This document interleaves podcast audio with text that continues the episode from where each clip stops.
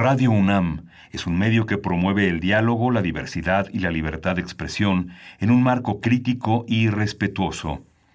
Los comentarios expresados a lo largo de su programación reflejan la opinión de quien los emite, mas no de la radiodifusora.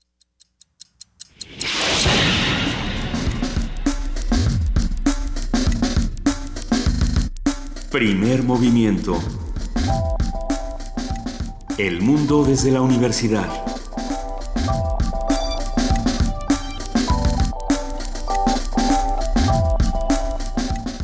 Buenos días, hoy es jueves 5 de octubre. Eh, estamos en la cabina ya de primer movimiento, iniciando este jueves, este penúltimo día de la semana, este penúltimo día que ha estado realmente intenso en comentarios, en noticias. Eh, continuamos con, vamos a tener hoy un programa muy interesante. Buenos días, Luisa Iglesias, ¿cómo Buenos estás? Buenos días, querido Miguel Ángel Quemain, ¿cómo amaneces esta mañana? Pues bien, tenemos un programa muy rico, lleno de, lleno de, eh, de análisis, de discusiones, de, eh, tendremos eh, muchas cosas importantes. ¿Tú quieres hacer algún comentario introductorio? Pues mira, mira qué tanto que podríamos decir, pero si te parece bien, arranquemos esta mañana con la escaleta porque tenemos mucho y vamos a, darle velocidad para que esto entre, entre con todo. Vamos a hablar, para empezar, de aplicaciones para la reconstrucción. Y cuando decimos aplicaciones nos referimos a las apps, a las APPS, a las apps para la reconstrucción. Vamos a platicar con Akemi Sato, estudiante de la maestría en planeación urbana en el Instituto Tecnológico de Massachusetts. Forma parte de Manos a la obra.mx. Y bueno, también vamos a platicar con Eduardo Boor, que es director de Transparencia Mexicana, que forma parte de la plataforma cívica hashtag Epicentro. Vamos a hablar también con Alfredo Ávila, con el doctor Alfredo Ávila, quien es investigador del Instituto de Investigaciones Históricas de la UNAM uh -huh. y presidente del Comité Mexicano de Ciencias Históricas. Hoy el tema de la discusión, el tema del análisis es la consumación de la independencia. Venga, en la nota nacional, el dinero a los partidos como resortera política. Vamos a hablar con el doctor Pedro Salazar Ugarte, director del Instituto de Investigaciones Jurídicas de la UNAM. Tenemos también el tema de la reforma educativa de Erdogan. Es un comentario que la doctora Camila Pastor de María Campos, profesora e investigadora de la División de Historia del CIDE, también doctora en Antropología e Historia uh -huh. del Mundo Árabe e Islámico, tendrá con nosotros. Oigan, qué preocupación porque me toca poesía necesaria. Sí. Y además, y además, es que por eso quería llegar a este punto, se gana el Nobel esta mañana Kazuo Ishiguro, bueno, este premio wow. Nobel de literatura. Es este escritor británico nacido en Japón, que es autor de, de muchas novelas. Ay, es que aquí le abrí para... una señorita que sí. va a... Es que ustedes es que... no lo están viendo porque todavía no, no, está la tele, pero hay una, una señorita acaba de irrumpir a hablar en inglés. ¿Cómo, se llama la que la que después se hizo película y que salía Anthony se llama, Hopkins? Se llama Ah, Los el, restos del día. Lo que queda ¿no? del lo día. que queda de Lo los días. Sí, es un extraordinario. Triste. Triste. Oigan, pero yo quería hacer el chiste de que a Murakami otra vez no se lo dieron, pero sí Ay. se lo dieron a su amigo Ishiguro. Y creo que no es su amigo, creo que Ishiguro, este, como parte de una generación formada en, un, en una revista Ajá. señera del finales del siglo XX, New Statesman, que es donde forman parte, es, es que es un premio no, no, era su para, amigo metafórico, era Para toda una generación de escritores, uh -huh. porque finalmente este Julian Barnes, Martin Ajá. Amis, Kazuo, y Kazuo Ishiguro, también este Timo Timo, un escritor que no ha estado tan presente en los últimos años eh, en, la, en, el medio literario. Graham Swift forman parte de es un premio para todos ellos, para la nueva literatura británica. Los del, eh, este artista del mundo flotante fue su primera novela Ajá. y bueno, fue es, es un es un es un híbrido entre Japón y, Meji y, y Inglaterra. Pues trataremos de compartir algo de, de, de su literatura aquí en Poesía Necesaria. A mí me preocupa, ¿no les preocupa? Que haya ganado. A mí cada vez que gana, digo, nunca había ganado un Nobel que yo conociera y que me gustara. ¿no? Conocía algo de Modiano, conocía, o sea, eh, pero en general, bueno, por supuesto a Bob Dylan, pero, uh -huh.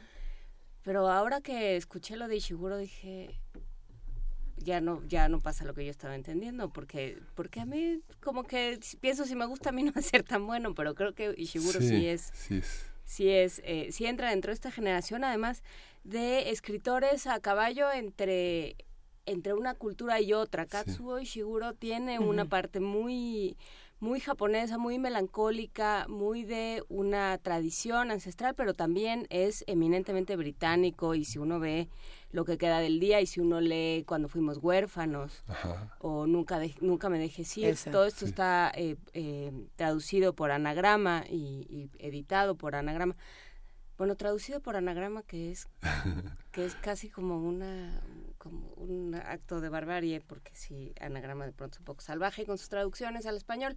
Pero bueno, ahí están, ahí están asequibles en eh, español a través de anagrama, todas las novelas de Katsuo Ishiguro, muy en la tradición británica, muy... Em, muy lineales, muy claras, muy, muy bien portaditas y muy parte de esta generación a la que él pertenece. Y bueno, sí, si usted es lector de novelas, puede leerse eh, lo que queda del día o, este cuando fuimos huérfanos tranquilamente no muerde no se preocupe y buscamos un fragmento ahorita para, compartirlo en poesía necesaria Sí, tenemos la mesa de mundos posibles con el doctor Alberto Betancourt, quien es doctor en Historia, profesor de la Facultad de Filosofía y Letras de la UNAM, coordina el observatorio del G20 en esta misma facultad.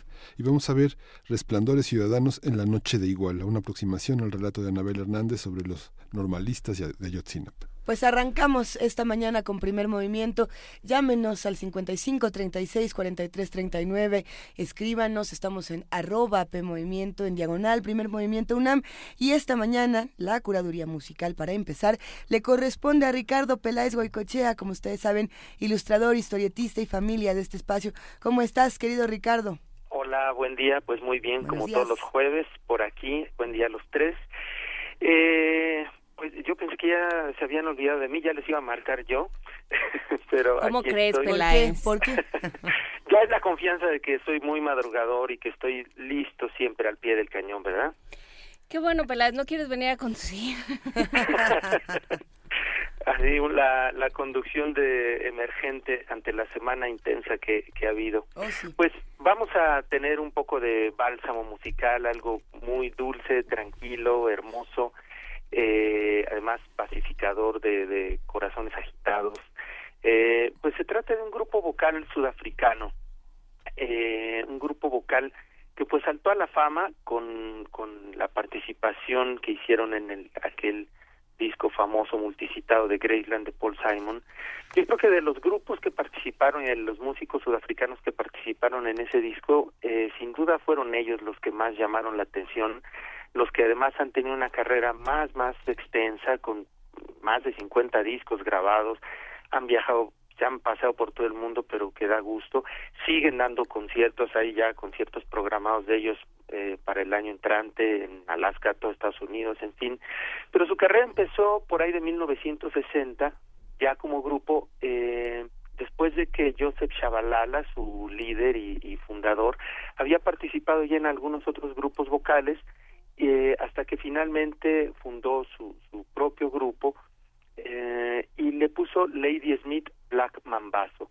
Lady Smith porque es el nombre de la ciudad en donde nació, el black aludía al, a los bueyes, que es el animal más, más fuerte de la granja, y eh, mambazo eh, alude al hacha, que es como una, una palabra zulu, y se refería a que ellos cortaban a los como que cortaban, cercenaban a los competidores en los concursos en los que participaban, porque así surgió este tipo de canto también. Bueno, el canto que ellos hacen, es, que es un canto a capela, únicamente vocal, surgió en las minas sudafricanas, eh, en la que los obreros, después de toda la semana de trabajo, el sábado se juntaban a cantar y así se la amanecían.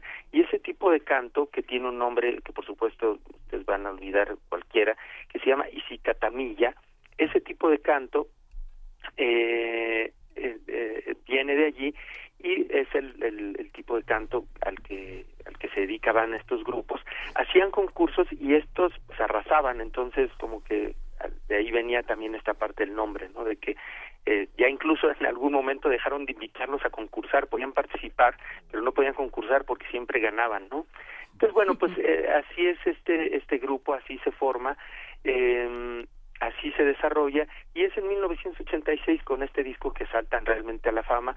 Un año después a la fama mundial porque ya en, en Sudáfrica eran eran realmente arrasadores. Y Paul Simon les produce incluso al año siguiente un disco solitario que se llama Shaka Zulu del cual vamos a escuchar por allí también alguna pieza en la mañana.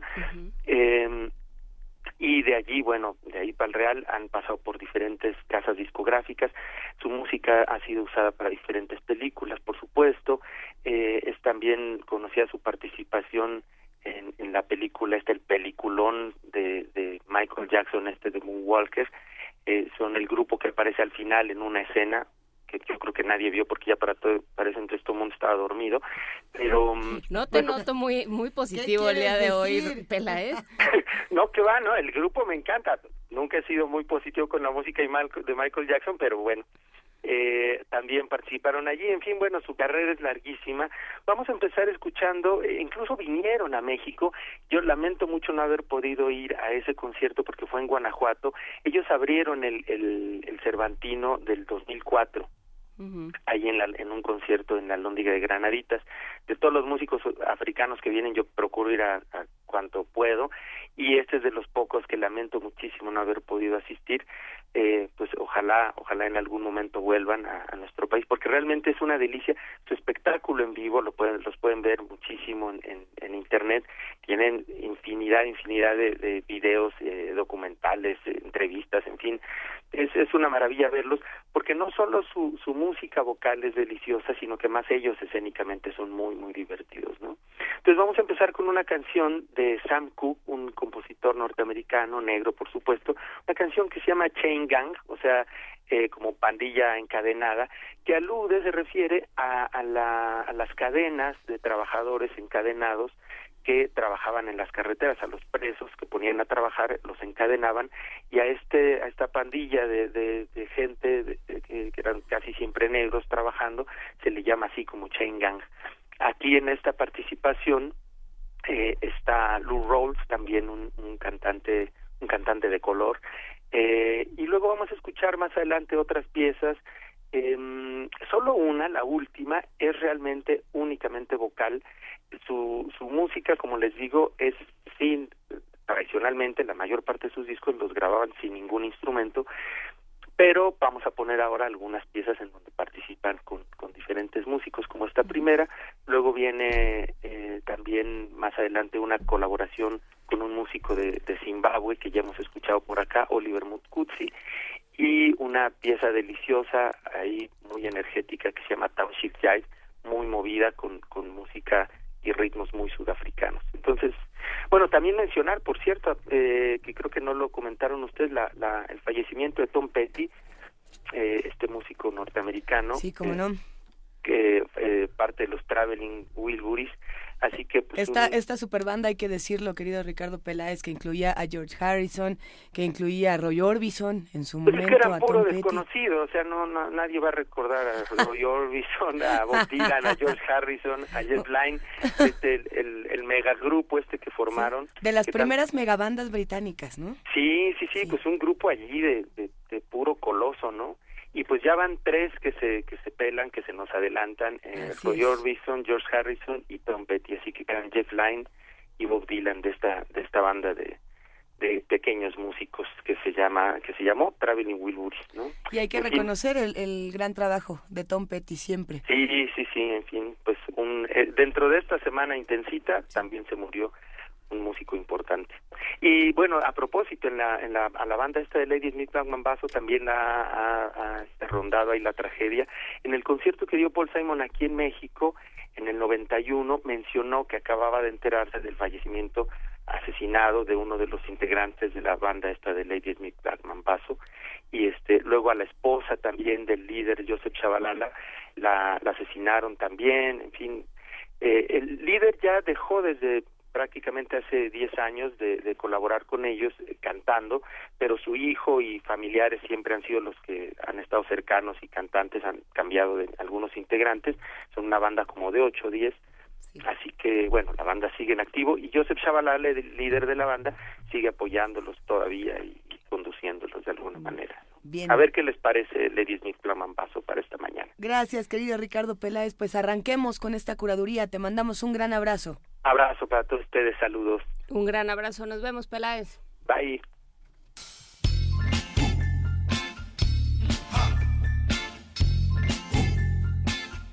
I hear someone saying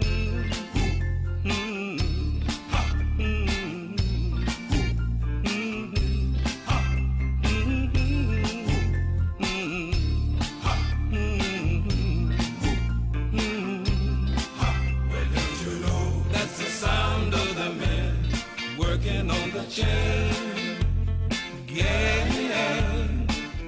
That's the sound of the man working on the chain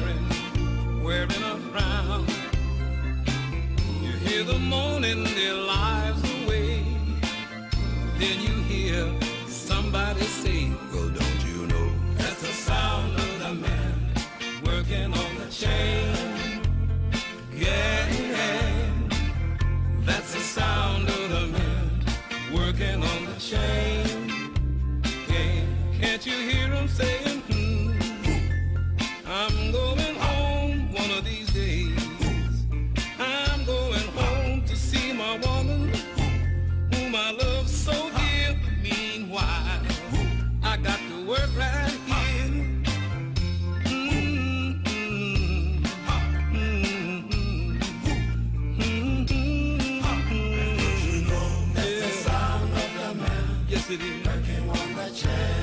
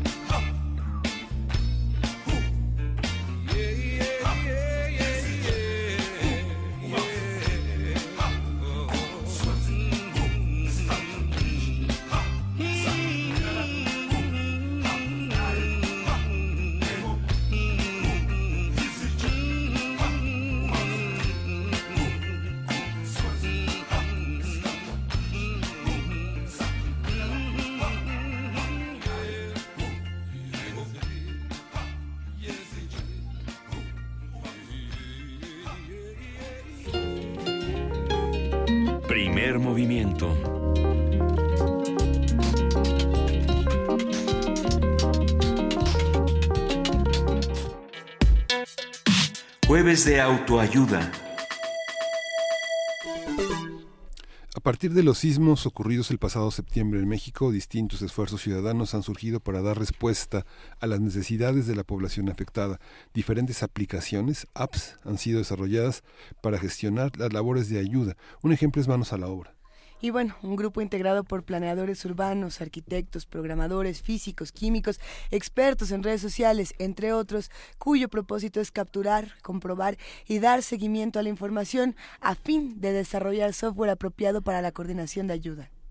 Otro caso es el del Epicentro, una aplicación gratuita con información oficial sobre sismos y terremotos del Observatorio Vulcanológico y Sismológico de Costa Rica. Esta app fue desarrollada precisamente para ofrecer información oficial y detallada sobre los diferentes movimientos sísmicos, además de que pertene- permite enviar reportes a este, a este observatorio vulcanológico y hacer contactos de emergencia. A partir de esta y otras aplicaciones que se han generado para contribuir a las labores de reconstrucción y supervisión después de los terremotos, vamos a hablar sobre la figura de la app, qué implica y qué responsabilidades conlleva con Akemi Sato. Él es estudiante de maestría de planeación urbana en el Instituto Tecnológico de Massachusetts y forma parte de manosalaura.mx. Buenos días, Akemi, ¿cómo estás? Hola, ¿qué tal? Muy buenos días. Sí. Un gusto. Muy bien. Un, gusto escucharte. A ver si, si podemos tener un poco... es que se escucha como... Ah, está bien. ¿Cómo estás? Eduardo Borges, director de Transparencia Mexicana. Muy buenos días. Con mucho gusto de saludarles y, también con mucho gusto de saber que Akemi está por ahí, que hemos estado en contacto estos días. Akemi, si te parece, empecemos contigo.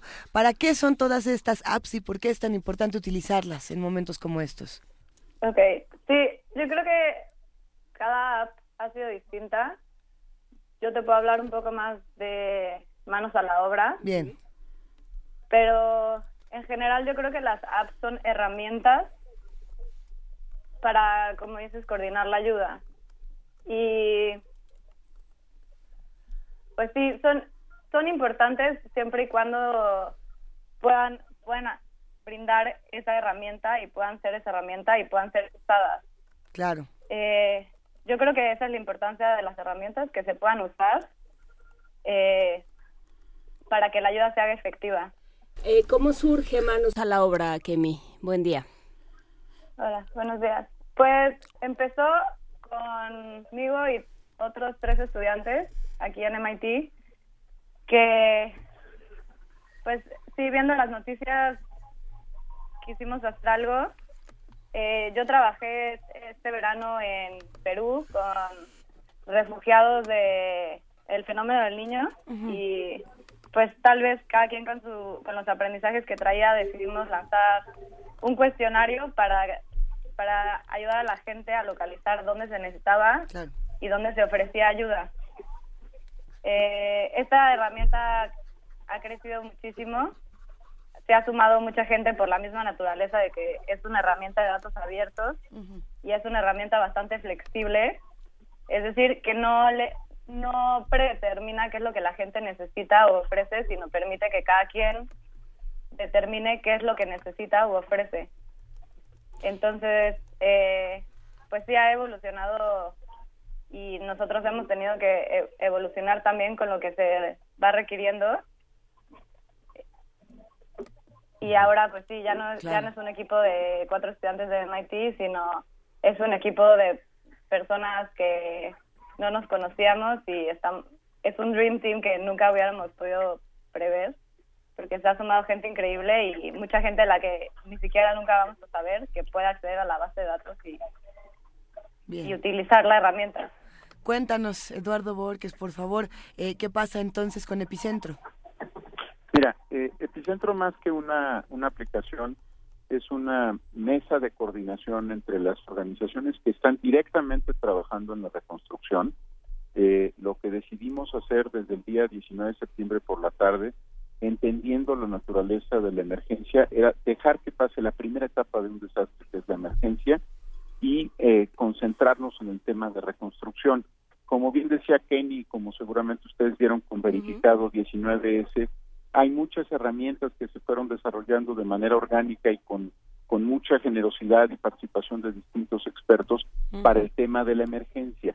Y eh, la emergencia ya terminó y lo que viene por delante es un proceso mucho más complejo, un proceso que involucra la participación de recursos gubernamentales, alrededor del 90% de los recursos que se van a invertir en la reconstrucción son recursos fiscales, no son donaciones de particulares o de individuos, y se necesita eh, un mecanismo de coordinación e información entre todos los que están participando para saber exactamente cuántos recursos hay, a qué zonas se están destinando y si efectivamente estas personas eran elegibles de acuerdo al marco jurídico mexicano para recibir esa ayuda o evitando así que haya eh, posible uso clientelar, abusos de los recursos o donativos particulares. Y la, la plataforma, no, no me alargo, son, eh, al día lunes eran 30 organizaciones nacionales, está Oxfam, está Save the Children, The Hunger Project, HIC, es una organización global especializada en temas de vivienda y reconstrucción, está Fundar, está INCO, México Evalúa, el TEC de Monterrey, eh, están también organizaciones de los estados, hay dos nodos, uno de 30 integrantes en el estado de Morelos, que eh, coordinados por organizaciones como Rinde Cuentas Morelos y otros nodos, por ejemplo en Puebla, que están eh, configurándose alrededor de profesores de la Universidad de las Américas y de la Coparmex local. Yo te diría que es un mecanismo de coordinación para dar seguimiento a todos los procesos de reconstrucción eh, que, están en marcha. Eh, y bueno, esto habla de, en, ambos casos, lo que estamos viendo son trabajos colectivos, son momentos en los que eh, cada quien pone sus saberes, ¿no? Eh, todas estas eh, todas estas organizaciones que mencionas, Alfredo Bor, que son de, de alguna manera los sospechosos comunes, digamos, son aquellos eh, con los que ya sabemos que contamos y aquellos que llevan mucho tiempo trabajando eh, sobre temas de, de, transparencia, de rendición de cuentas, de eh, construcción ciudadana de diferentes maneras, de reconstrucción social. Y bueno, eh, creo que es interesante ver cómo de diferentes formas, desde el primer momento en el que se empezaron a dar estas estos terribles acontecimientos, la, la, todo el mundo pensó, ¿qué tengo yo que puedo dar? ¿no? Y en ese sentido, el esfuerzo de estudiantes en el, en el Instituto de Tecnología de Massachusetts, como es el caso de Akemi y sus compañeros, y el esfuerzo de organizaciones mucho más centradas en un trabajo cotidiano sobre estos temas, bueno, pues se ve reflejada en un trabajo colectivo. Eh, Akemi, ¿dónde encontramos eh, manos a la obra? ¿Cómo podemos acceder? Eh, qué podemos dar o qué podemos recibir. ¿Para quién la hicieron? Ok. Sí, manos a la obra es, puede sumar distintas eh, ofertas de ayuda, como como dices. O sea, quien quiera quien quiera ayudar y se han sumado desde developers para la herramienta hasta personas que tienen víveres etcétera. Quien quiera, quien quiera ayudar solamente tiene que entrar a manosalabra.mx y ahí hay un buscador donde puede, si escribe el recurso que tiene o que necesita, puede encontrar un match para su necesidad u oferta. Pues eh, como, como ha funcionado y fue un, en un principio, pues a persona a persona, eso sigue, sigue, sigue en pie y sigue funcionando así, en el que una persona puede contactar a otra persona para, para satisfacer necesidades. Eh, también estamos en colaboración previendo que este voluntariado que surgió a, a raíz del sismo va a ir decreciendo uh -huh. eh, y también las necesidades han ido cambiando tenemos alianzas con organizaciones y colectivos que surgieron, como México de Pie, eh, que nos ayuda a coordinar eh, víveres. Con Salva tu Casa estamos viendo que nos ayude a, a coordinar necesidades de peritaje, etcétera. Eh, pues sí, o Bien. sea, ahorita yo creo que el valor de la herramienta en esta etapa es eh, para las personas que aún se encuentran en etapa de emergencia y que desafortunadamente la población más vulnerable va a estar en etapa de emergencia por lo menos seis meses. Eh, darles visibilidad a esas personas. Nosotros nos, nos hemos esforzado mucho y una, una persona que se sumó al equipo nos ha ayudado mucho a salir del DF y a mapear otras zonas.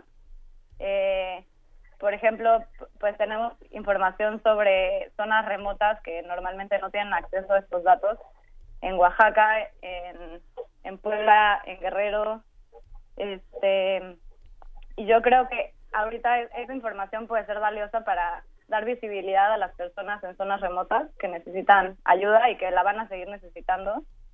Este... Claro, hay una parte muy importante que hay que mencionar de esta página. Hay un apartado donde dice, bueno, si no sabes qué hacer, ayúdanos. Y eso quiere decir eh, utilizar los saberes que se tienen por pertenecer a cierta generación, por estar inmiscuido en una cierta cultura, por eh, por utilizar ciertos lenguajes para en la utilización de la vida de, y el mundo digital. Entonces, sí, también lo que proponen es, bueno, si no sabes qué hacer, conviértete en el intérprete de alguien o en su en una especie como de su Virgilio en el en el mundo digital llévalo hasta esta app porque no probablemente no va a poder acceder a ella porque además bueno pues hay un montón de poblaciones que no es que no tengan luz ahorita o que no tengan acceso ahorita al internet sino que no lo tienen de fijo pues Nunca. entonces sí también es una una gran eh, forma de visibilización que no solo se queda en quienes sí pueden tener acceso digamos de motu propio a internet uh -huh. Sí, y algo que también se puede hacer y es como una ayuda directa, por ejemplo, una persona que entendió la- las posibilidades de la herramienta contactó directamente a alguien que necesitaba ayuda en Morelos. Esta persona necesitaba gasolina para llevar víveres a su familia en Oaxaca. Y bueno, obviamente colectó mucho más que para su familia, sino para la comunidad en donde no estaba llegando la ayuda. Este cole- colectó gasolina, se le, se le ayudó a, a colectar gasolina se- eh, y ahora esta persona ya va a llevar una camioneta a las zonas remotas. Ok. Entonces, sí, o sea, es- y estas son las posibilidades que da la herramienta. Incluso también los invitamos a que adopten un caso en el que pueden encontrar a alguien que necesita ayuda y estarlo monitoreando. Eh, como humanos, a lo mejor no tenemos la capacidad de llevarles lonas hasta Juchitán, pero a veces una, llamada de alguien que le importas del otro lado también eh, puede cambiar la vida. Y eso también lo digo con la experiencia que tuve en Perú, con las personas que aún no se recuperan de los huaicos y que aún recuerdan eh, los mensajes que tuvieron de una persona desde el, desde el otro lado, de una persona que, pues sí, los hacía sentir menos invisibles. Bien. Muchos de los problemas que hubo en los albergues eh, no, no fueron que no, no había cargadores, habían solo los que estaban en parques o en, en, es- en esplanadas de edificios, de unidades habitacionales, es que los grupos de, eh, de, de- de personas que estaban aglutinadas en series de departamentos, departamento 1, 2, 3, 4, ten- tenían que turnarse a, bien a ver quién cargaba el celular para poder enviar mensajes a los familiares porque no había manera de, de recargar. ¿Cómo se puede, hay, hay, una, hay algún mecanismo que permita eh, estos, estas cuestiones de emergencia con poca batería, su- consumen muchos datos? ¿Cómo, ¿Cómo funciona esta parte en cuanto a la transferencia de datos?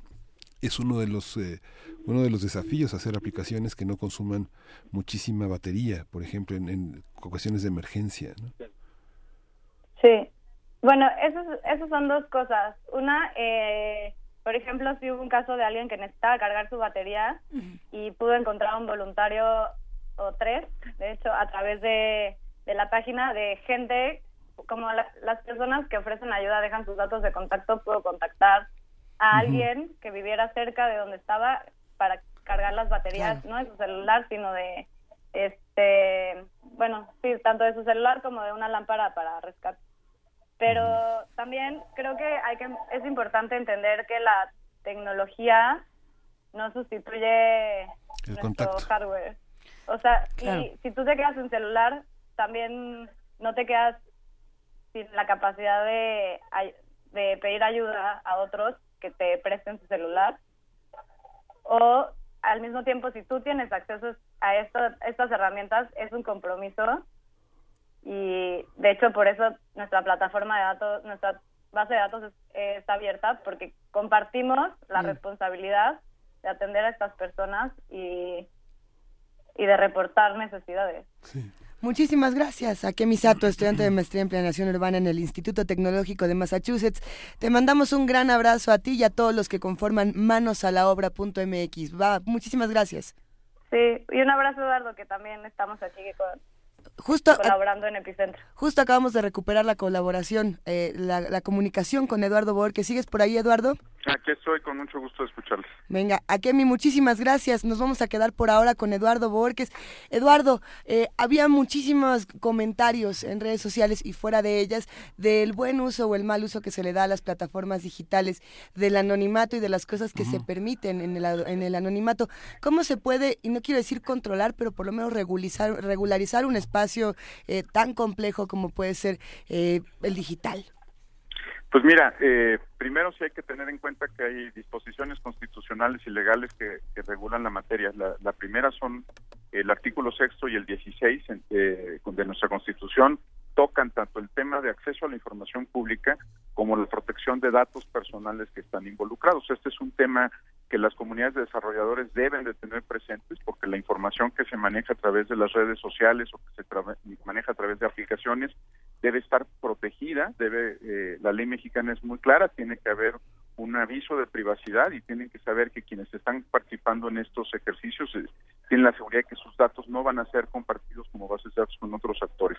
Y luego está el tema eh, que yo creo que es de autorregulación. Muchos de los desarrolladores serios, como los que están alrededor de, manos a la obra o los que están encodeando, los que están en las distintas grupos eh, que, que, están en el desarrollo de tecnología y software, están muy conscientes de que la, la confianza en estas plataformas es central y que si alguno de ellos eh, pues eh, abusara de las bases de datos o les diera otro propósito, eh, pues habría habría consecuencias. La otra, la parte final es la comunicación que hay con con con plataformas que ya existen, o redes sociales que existen, como Facebook o Twitter, que tienen contratos específicos para los usuarios y, y que se utilizan realmente para coordinación y para acceder a otras audiencias, pero no no se utilizan en términos de de, pues de venta o comercialización de las bases de datos en las que se enlazan esta, por ejemplo, manos a la obra o cualquier otra, ¿no? Si uno ingresa por Twitter, por Facebook o por cualquier otra red social,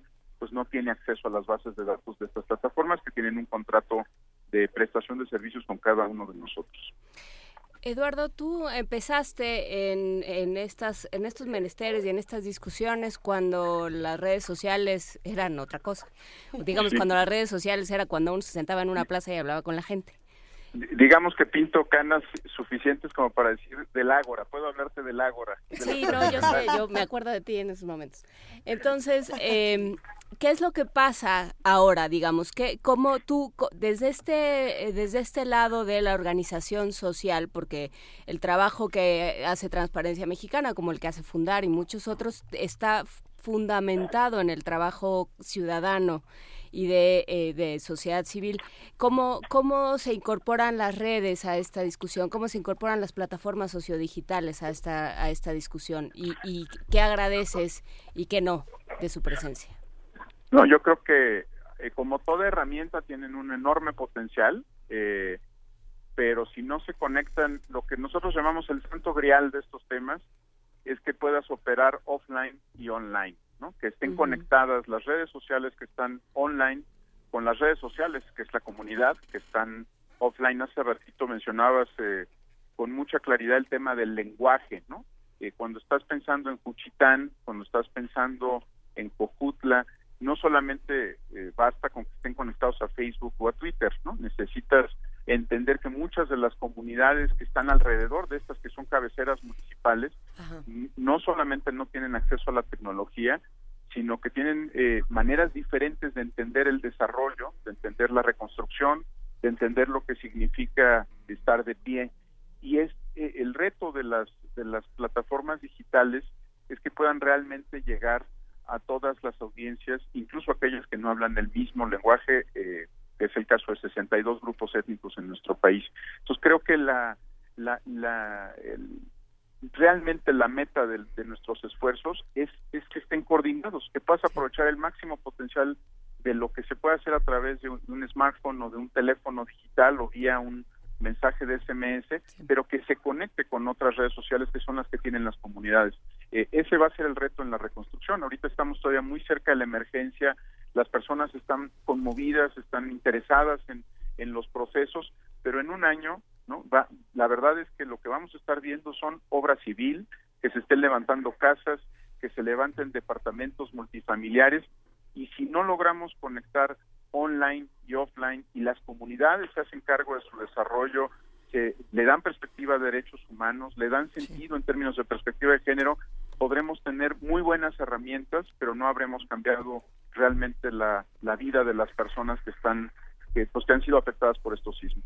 Para terminar, ¿en qué crees tú que tendríamos que poner especial atención, digamos? ¿Cuáles son sus, eh, sus puntos de alerta eh, durante este proceso de reconstrucción? Mira, nuestra preocupación más grande en este momento es que se alinea el proceso electoral 2018 con la reconstrucción y va a haber muchos líderes locales que viendo los recursos, estamos en las primeras estimaciones se habla de alrededor de 30 mil millones de pesos, pues que quieran aprovechar esos recursos para hacer campaña, para pues este, hacer caravana con sombrero ajeno, para condicionar, por ejemplo, eh, el que se haga alguna obra o que se preste algún servicio en alguna colonia eh, a lealtades inaceptables como las que representa el clientelismo y el corporativismo político. Eh, mucho de lo que estamos eh, discutiendo en la plataforma Epicentro es justamente cómo vamos a atender los riesgos de uso clientelar político y que se abuse de la pues de la vida de estas personas y de sus derechos eh, aprovechando el, el proceso electoral. Recordemos que tres de las ocho entidades federativas donde donde hubo afectaciones graves por los dos sismos tienen cambio de gobernador y todas todas tienen elecciones eh, pues presidenciales el próximo año. Entonces tenemos que estar eh, con mucho cuidado. Por ejemplo si se entregan tarjetas quién las entrega si es en efectivo bajo qué condiciones se dio a quiénes se les dio en fin eh, esa es mi preocupación más grande ahorita porque en seis meses estaremos todos pensando en la elección menos en la reconstrucción y en estos puntos se podrían dar terribles relaciones político-clientelares que pues que distorsionen el voto de nuestros nuestros conciudadanos. Eduardo que es director de Transparencia Mexicana, muchísimas gracias por hablar con nosotros esta mañana. ¿Con qué reflexión final nos quedamos? Y por supuesto, ¿dónde te encontramos? Porque ya por aquí están saliendo muchas preguntas en redes. Mira, si quieren seguir la conversación, para no crear otra aplicación, lo que hicimos fue poner un hashtag, hashtag epicentro. Eh, eh, a partir de ahí nos estamos comunicando los distintos núcleos y es muy sencillo sumarse si tienes interés de ser voluntario. Eh, nos mandas un mensaje por Twitter o un mensaje directo, está abierto, no tienes que seguirnos y, y a partir de, de, este hashtag se pueden articular esfuerzos en los estados donde, donde también se van a necesitar mucho voluntariado para vigilar los recursos. Pues muy bien, querido Eduardo Borges, te mandamos un gran abrazo, muchas gracias. Gracias a ustedes, que tengan muy buen día. Y nos quedamos por acá en primer movimiento, todavía tenemos más que discutir. Primer movimiento.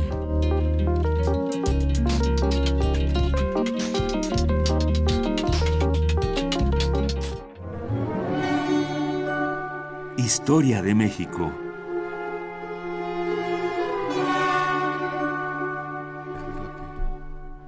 Y bueno, le damos la bienvenida en este momento, nada más y nada menos que al doctor Alfredo Ávila, investigador del Instituto de Investigaciones Históricas de la UNAM, presidente del Comité Mexicano de Ciencias Históricas. ¿Cómo estás, querido Alfredo? Buenos días. Hola, Luisa, buenos días. Buenos días a todos. Un gusto escucharte. Vamos, ¿de qué vamos a hablar esta mañana? ¿Cómo vamos a abordar las otras historias? Pues mira, eh, hoy, hoy voy a hacer un poco de publicidad. El sábado 14 de octubre el Colegio Nacional tiene un ciclo sobre revoluciones e independencias. Eh, como saben, este octubre se conmemora el centenario de la Revolución eh, eh, rusa, de la, la, famosa Revolución de Octubre, que condujo a Rusia a ser el primer el primer país socialista organizado posteriormente a partir de los soviets y, eh, y esto da pretexto para hablar de las revoluciones y concretamente el, sábado 14 de, de, octubre, allí en el Colegio Nacional, en el centro de la ciudad, vamos a tener un encuentro sobre revoluciones e independencias. Y, y esto me parece eh, eh, un, un, tema interesante, sobre todo porque eh, hay, ya saben, una revisión de la historia y hay también un descontento por parte del público general que, que además a mí me parece muy comprensible eh, en contra de lo que nos enseñaron en contra de esta idea vieja de que la revolución de independencia la hizo Miguel Hidalgo la siguió José María Morelos que ellos son los únicos eh, que tienen responsabilidad en esto y que cuando eventualmente se consigue finalmente la independencia, esto es 11 años después de que Miguel Hidalgo la, la proclamara, eh, el, de, acuerdo con esa visión que nos enseñaron, el protagonista es Vicente Guerrero, quien sin duda fue un, un actor muy importante en, en, el proceso, pero también es verdad que, que, que, a esa visión de la historia se le olvidaba casi todo lo demás. Se le olvidaba que eh, la mayor parte de la población se opuso al movimiento de Miguel Hidalgo, se opuso al movimiento de, de José María Morelos, eh, y, mucha otra permaneció también indiferente. Y también se nos olvida que en realidad allí hay un grupo de eh, militares criollos que habían combatido a la, a la insurgencia, que habían combatido a los rebeldes y a la insurgencia desde 1810 y que en 1821 se ponen de acuerdo para eh, hacer la independencia, con motivos que pueden ser discutibles, y eso es claro. Eh, algunos sugieren que sus motivos eran puramente egoístas, porque lo que pretendían era que no les quitaran los fueros, que, eh, los fueros militares que habían ganado, eh, o incluso se pueden meter por allí intereses eclesiásticos. hay, hay toda esta eh, historia acerca de la famosa conspiración de la profesa, según la cual un grupo de eclesiásticos eh, decide oponerse al, a la constitución liberal española. Y, y, y, y digo que es un, un, un, relato esto de la profesa porque aunque aunque suena muy verosímil la verdad es que no hay un solo documento que la pruebe eh, no hay ningún testimonio de la de, de la época y la figura más controversial de este 1821 es Agustín de Iturbide. Uh -huh. Agustín de Iturbide, que también para un sector conservador en nuestro país es considerado el padre de la patria. Por supuesto, para los historiadores profesionales, eso de los padres de la patria, pues es una metáfora que, que oscurece más que lo que explica. Claro. Este, un historiador profesional lo que te va a decir es las patrias no tienen padre, porque no tienen, no tienen fecha de nacimiento sino que son construcciones históricas que, eh, eh, que poco a poco se van, se van armando. Eh, entonces, me parece que sí, hay que, hay que reconocer y, y hay que explicarse, y, y, para explicarnos a nosotros mismos, tenemos que entender el papel importante que jugó Agustín de Iturbide en 1821, pero también algunos otros, algunos otros elementos. El más importante, y aquí voy a adelantar un poco algo que voy a, que voy a llevar para la presentación en el Colegio Nacional el, el sábado 14, es que eh, eh, Nueva España, ese, ese virreinato enorme que, durante 300 años había estado eh, controlado por la monarquía española, en 1821 estaba casi completamente desintegrado. Y, esto es algo que, que a veces se nos, se nos pierde de vista. Para 1821 el virrey eh, eh, que estaba en la Ciudad de México, el virrey Apodaca, eh, que, que, era eh, la persona que ocupaba el cargo, tenía muy poco control sobre la mayor parte del territorio. Para poner una idea, unos años antes, en 1817, y, y, justo ahora se está conmemorando el, el bicentenario uh -huh. de la expedición de Javier Mina. ¿Recuerdan ustedes sí. a este joven navarro que viene eh, a Nueva España, lo trae Servando Teresa de Mier y, y, se lo quiere llevar al norte de Nueva España. Hay que acordarse que el padre Mier era regiomontano. Eh, llega llega a, a, a lo, las costas de lo que hoy es Tamaulipas y el virrey le ordena al, al, al comandante de la zona, a, a Redondo, que persiga a, a este joven, a, a, a Mina, y Arredondo simplemente lo ignora, simplemente eh, no le hace caso, eh, le presenta algunas excusas, mira, está muy lejos, eh, eh ahorita no tengo tropas para perseguirlo. Esto es una, un, un, da una idea del poco poder efectivo que ya para entonces tenían las autoridades de la Ciudad de México. Más o menos en los mismos años, este mismo virrey está peleándose con las autoridades de Durango, porque las autoridades de Durango dicen nosotros no dependemos de la Ciudad de México, nosotros no dependemos del virrey de México. Y en Guadalajara hay también un, jefe político, un, un, comandante que se llama José de la Cruz, que eh, para ese momento era todopoderoso, era el hombre que controlaba toda la región de lo que hoy es Jalisco y un poquito más. Eh, por no hablar de Yucatán o por no hablar de otras regiones en las cuales el poder del virrey ya para entonces era puramente nominal. Y aquí lo interesante es ver cómo eh, eh, Agustín de Iturbide y, y, todos los criollos y los militares españoles que están alrededor de él, eh, pues consiguen poner de acuerdo a todos estos actores, a todos estos actores regionales, para ir por la independencia. Eh, pero la verdad es que ya, y esto hay que recalcarlo, antes de, de que Iturbide lanzara el plan de Iguala, la verdad es que buena parte del territorio de la Nueva España ya no le estaba haciendo caso al virrey de México y si digo que ya no le estaba haciendo caso al virrey de México pues tampoco es que le estaba haciendo caso ya al gobierno de España. Eran regiones muy independientes unas unas de otras. Y esto va a explicar también otro otro fenómeno que es el del federalismo. Ya saben ustedes que casi siempre se nos dice que el federalismo es pura imitación de Estados Unidos y, y que además vino a desunir lo que estaba unido. Pues no la, si, si vemos eh, esta esta realidad territorial y provincial en, en, la Nueva España, pues la verdad es que el federalismo terminó uniendo algo que, ya se estaba separando por obra y gracia de, de 11 años de guerra que terminó dándole mucho poder a los comandantes y a los gobernadores en, las provincias. Sí, esto, esto resulta, la, visión de esta, de esta república, bueno, de esta territorio tan atomizado, también nos lleva a pensar qué fue lo que logró unirlos, a fin de cuentas. Sí, por supuesto, y, y, y a ponderar un poquito más el trabajo de los políticos, eh, ya de los años de 1823 y 1824, que, que pues consiguieron, que consiguieron mantener la, la, la unidad. Eh, y esto pues va en contra de algunas de las cosas que nos enseñaron en la escuela, pero también si nos fijamos bien es, es, una visión un poquito más compleja, es una visión un poco más explicativa, creo yo, que la que de pronto nos ofrecen los revisionistas de la historia, los revisionistas que nos salen con cosas como que, eh, ah, Iturbide es el verdadero padre de la patria, o que recuperan aquella vieja frase de, José Vasconcelos acerca de que si la conquista la hicieron los indios, los españoles hicieron la, la, la independencia.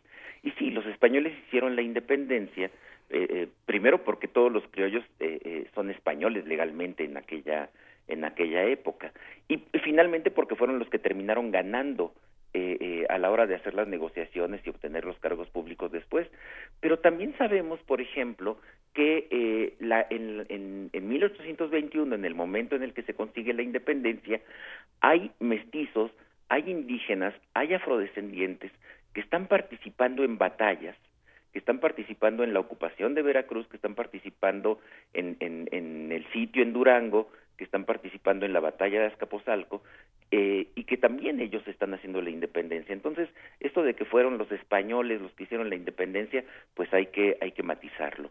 Y hay que matizar también otra idea que, que, que venimos arrastrando desde hace muchos años, de que la consumación de la independencia de 1821 fue pacífica, que allí no se tiró ni un tiro y que, y que todo que todo fue negociación política. Hubo mucha negociación política, por supuesto, pero también fue un proceso militar.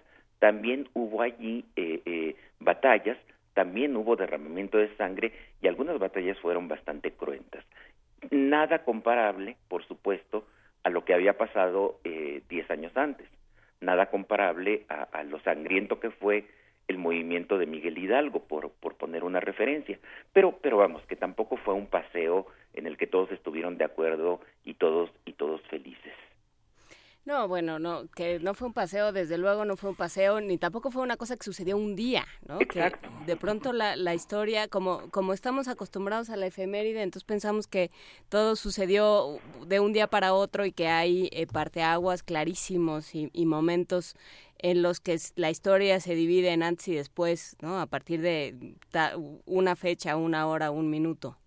Sí, y, y mira, y la, y la lección que, que me parece más importante del proceso de independencia mexicano, eh, pero también de los otros de, Hispanoamérica, es lo, lo, contingente, lo accidental, lo, lo contextual que son las naciones que surgieron. Es decir, hay todo un proceso militar que explica por qué eh, este territorio quedó constituido como un país independiente, pero también que, que abre muchas posibilidades. ¿Por qué Chiapas se incorpora a México y por qué actualmente es parte de la nación mexicana? ¿Por qué el Soconusco, que fue esa parte en disputa durante mucho tiempo, es ahora mexicano? Pero ¿por qué el Petén no es mexicano? Porque es guatemalteco. Eh, eh, esto tiene que ver con las ideas de la nación, uh -huh. cómo concebimos a la nación y darnos cuenta de que la nación es una construcción histórica que no está dada desde siempre y que el surgimiento de las naciones y los procesos de independencia tienen mucho de contingente en el sentido de que dependen mucho de lo que está pasando en el momento en el que se están construyendo. Y esto me parece muy importante y lo voy a dejar aquí nada más y a ver si después lo seguimos eh, eh, charlando, de miras a lo que está pasando hoy en España y en Cataluña. Evidentemente, te iba yo a decir que habláramos de movimientos separatistas en México, que también tenemos lo nuestro, y de conformación de estados, pero lo vamos a hacer pronto porque a, a Frida se le va a salir un brazo de tanto de agitarlo. Eh, está- eh, entonces, el sábado 14 en el Colegio Nacional, ¿nos mandas los datos eh, por, por otra vía para que los pongamos en nuestras redes? Claro que sí, por supuesto. Muchísimas gracias, Alfredo Ávila. Un gran abrazo y un gusto platicar contigo, como todos los jueves. Saludos a todos, chao. Hasta luego. Primer movimiento. Hacemos comunidad.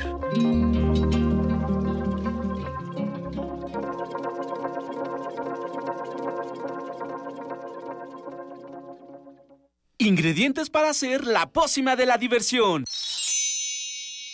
Ancas de rana intrépida.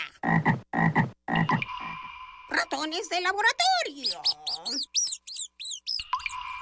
Plumas de pollo creativo. Mm, medio litro de carcajadas. Y listo. Revolvemos todo y decimos... Hocus Pocus, la revista de los peques y no tan peques. Todos los sábados de las 10 a las 11 de la mañana por el 96.1 de FM. Diviértete aquí en Radio UNAM. No más dinero a los partidos políticos. Queremos mejores servicios de salud. Sueldos dignos a los trabajadores. Que ningún mexicano tenga hambre. Seguridad para nuestras familias. Escuelas públicas con educación de calidad e instalaciones dignas. No queremos migajas. El campo necesita apoyo de verdad. Créditos para verdaderos emprendedores, no para grupos políticos. Que el dinero público se destine para lo que tú necesitas. Partido Encuentro Social. Toma tu mochila de viaje y tu radio. Aquí está tu boleto a la expedición por la música del mundo. Mundofonías. Un recorrido por los ritmos de todo el planeta con la guía de Juan Antonio Vázquez y Araceli Zigane. Sábado 6 de la tarde por el 96.1 de FM. Radio UNAM. Experiencia sonora. Llega el segundo encuentro Anui Stick, en donde podrás proponer ideas y potencializar el uso y aprovechamiento de las tecnologías de la información y, comunicación. El eje temático del evento será Los retos de las tecnologías de la información y comunicación en las instituciones de educación superior. Te esperamos el 4, 5 y 6 de octubre del 2017 en el Centro Universitario de Ciencias Económico-Administrativas, CUSEA, de la Universidad de Guadalajara, Guadalajara, Jalisco. Para registrarte solo ingresa a la página de Anuyes, www.anuyes.mx. Búscanos en redes sociales, en Facebook como Primer Movimiento UNAM y en Twitter como P Movimiento o escríbenos un correo a primermovimientounam@gmail.com. Hagamos comunidad.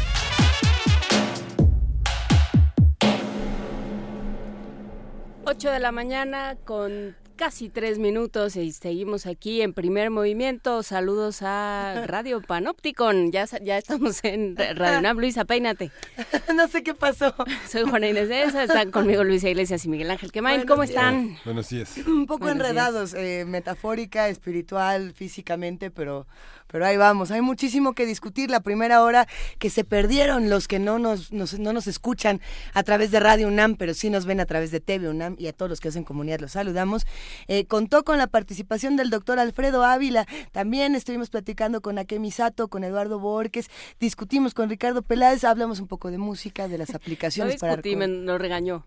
pues es que decía que no habíamos eh, hablado de la, del sensible fallecimiento de Tom Petty. eh, pero lo que ocurrió, y habrá que decirlo ahora. Ya, ya no está Ricardo Peláez, a ver si nos vuelve a hablar. No, nos está oyendo, no te Nos está oyendo. Nunca deja de escuchar. Bueno, muchos medios de comunicación dieron la noticia anticipada de la muerte de Tom Petty. Fue una de las cosas más lamentables tanto para la familia como para los admiradores del trabajo de este gran músico que tiene una carrera eh, o tuvo una carrera fenomenal y bueno, será eterno eh, a través de toda su discografía.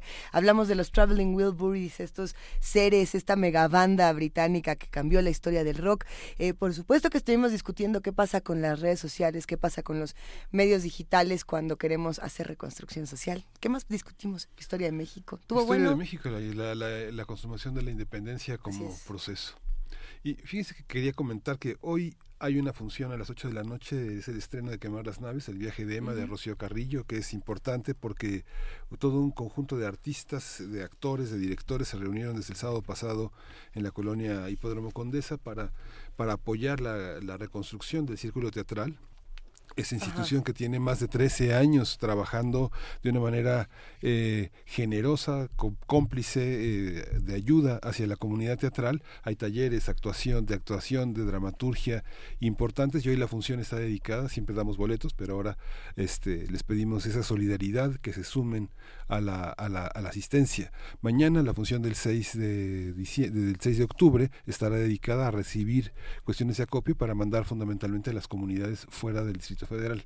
Entonces, para mañana, que hoy se, si van, pueden informarse, pero también en las redes sociales de Rocío Carrillo, de, del de Teatro de Limba, del Instituto Nacional de Bellas Artes, donde hay estas dos primeras funciones de esta obra estupenda de Rocío Carrillo que va a durar hasta el 28 de octubre. ¿Podemos repetir la información de dónde, cuándo, cómo y a qué hora para los que es una obra que se llama Quemar, este, Quemar las naves, el viaje de Emma, es una visión de Rocío Carrillo alrededor de la mitología clásica, un, un trabajo muy interesante de actuación, de escenografía, de música, y va a estar de jueves a domingo en el Teatro El Galeón, en el IMBA, los jueves y viernes a las 20 horas, los sábados a las 7, los domingos a las 6 de la tarde, y bueno, vale la pena este primer esfuerzo de arranque en el que eh, bajo un programa que el IMBA llama el teatro, el teatro Sigue en Pie, se, se inaugura este jueves a las 8 de la noche quemar las naves en beneficio para el Círculo Teatral que estaba antes en la calle de Veracruz número 103 y que desgraciadamente el efecto del sismo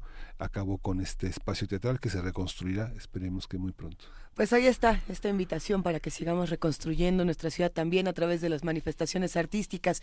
Eh, vamos a seguir aquí platicando. Recuerden que nos pueden encontrar en Radio UNAM a través del 96.1 de FM, del 860 de AM y de www.radio.unam.mx y que nos pueden encontrar también en www.tv.unam.mx en el canal 120 o en el 20.1. que es el 20. Usted le dice Si a le su tele que T20. ponga el 20 y pone el 20.1 porque se manda sola y así son estos aparatos. En Facebook Live estamos como Diagonal TV UNAM, por si nos quieren ver nuestros rostros también a través de otras plataformas. Por si quiere volver inteligente su aparato. y tenemos boletos que la producción nos, nos, nos pide que eh, demos a nuestros radioescuchas y televidentes. Es en Autocinema Insurgentes, Edward, Eh. eh, es Edward Scissorhands, jueves 5 de octubre, 9 pm. Una, una pesadilla en la calle de Elm, viernes 6 de octubre, a las Acabas, 12 de la noche. acabas de mencionar dos de las películas más divertidas. No, bueno, ya me voy a ¿Más pasar. divertidas? Pues estamos hablando del hombre manos de tijera el en hombre, el español. joven manos de tijera y eh, la pesadilla en la calle del infierno que le llaman. Mejor conocida como. Freddy Krueger. La de Freddy Krueger. Freddy Krueger ¿Qué echando relajo en las pesadillas. la pesadilla? La pesadilla es, es creo que es la 16. No, a ver, si No, nada no más dice nada. una, una Una pesadilla, pesadilla en la calle, de- Es es la la primera. primera. La primerita, que tiene además eh, uno de los finales del cine más eh, relevantes en la historia de la Vuelta de Tuerca. Ustedes recuerdan este, este asunto con Henry James y la Vuelta de Tuerca y cómo decía que al final de las novelas tenía que pasar algo que todo el mundo dijera, pero es que no lo vi venir. Bueno, pues en el cine de terror la vuelta de tuerca es algo fundamental y Freddy Krueger fue una de las pel- primeras películas que hizo que las personas en el cine al final gritaran con verdadero terror. Ahora no, ahora eso ya sería como, "Ah, no lo puedo contar, ¿o lo cuento? Nah, Ay, cuéntalo, cuéntalo. Ah, bueno, entonces al final está la mamá muy contenta con la chavita y no, no, no, no lo puedo hacer. No, no se los voy a contar. Búscalo en internet. Es, un, es una gozada ese final de la primera Y también estará el sábado próximo El Rey León a las 8 de la Ah. noche y una función sorpresa de medianoche con una obra de Stephen King el sábado 7 de octubre a la medianoche.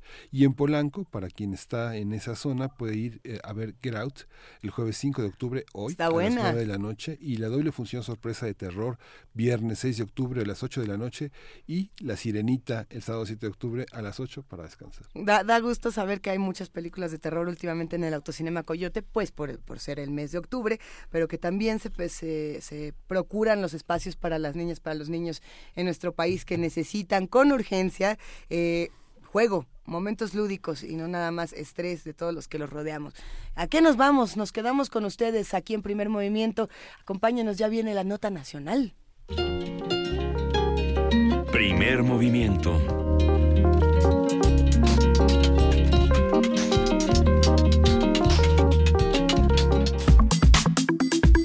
Nota nacional. A finales de septiembre, el PRI presentó ante el Instituto Nacional Electoral un oficio para renunciar a 258 millones de pesos que le fueron asignados al ejercicio de 2017 y exigió que los recursos sean destinados a los damnificados por los terremotos del 7 y 19 de septiembre. Enrique Ochoa Reza, dirigente nacional del PRI, invitó a los demás partidos políticos a renunciar a sus prerrogativas. ¿Qué diría Freud de mí que ahora que estaba leyendo la hoja contigo en lugar de ejercicio leí ejército, ¿verdad? Pero bueno, nada que ver, ¿no? ¿Quién sabe de qué están hablando?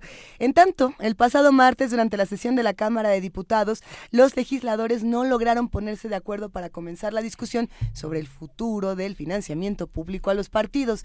Y aquí hablamos de todos. Diputados del PRI reclamaron al PRD, PAN y Morena la entrega de sus recursos para la etapa de reconstrucción. El PRD, el PAN, Movimiento Ciudadano pidieron en días pasados la eliminación del financiamiento público a institutos políticos y anunciaron la donación del 100% de los recursos que corresponden al Frente Ciudadano para los damnificados. Sin embargo, algunos especialistas han señalado que esta acción es violatoria de la Constitución. Y bueno, Morena por su parte formó un fideicomiso para canalizar 103 millones de sus prerrogativas en apoyo a las personas afectadas por los sismos. ¿Qué quiere decir todo esto? ¿De qué estamos hablando cuando hablamos de estos recursos, Miguel Ángel? Bueno, a partir de esto sucedido en los ámbitos legislativos, vamos a analizar el derecho, los pros y los contras de resignar las prerrogativas de los partidos para los fondos de reconstrucción y vamos a conversar con Pedro Salazar Ugarte, él es director del Instituto de Investigaciones Jurídicas de la UNAM y le agradecemos muchísimo que tome esta llamada, eh, que estamos eh, de un lado a otro del Atlántico. Pedro, buenos días. Al, Buenas tardes. al contrario, buenos días por allá, buenas tardes por acá y me da mucho gusto su invitación y les agradezco en verdad que me den la oportunidad de hablar de este tema tan importante. A ver, eh, ¿cómo, ¿cómo leemos esta, pues este bonito jaloneo entre los partidos? Y Lo que le viene siendo el se pelean, pero porque se pelean. Ajá.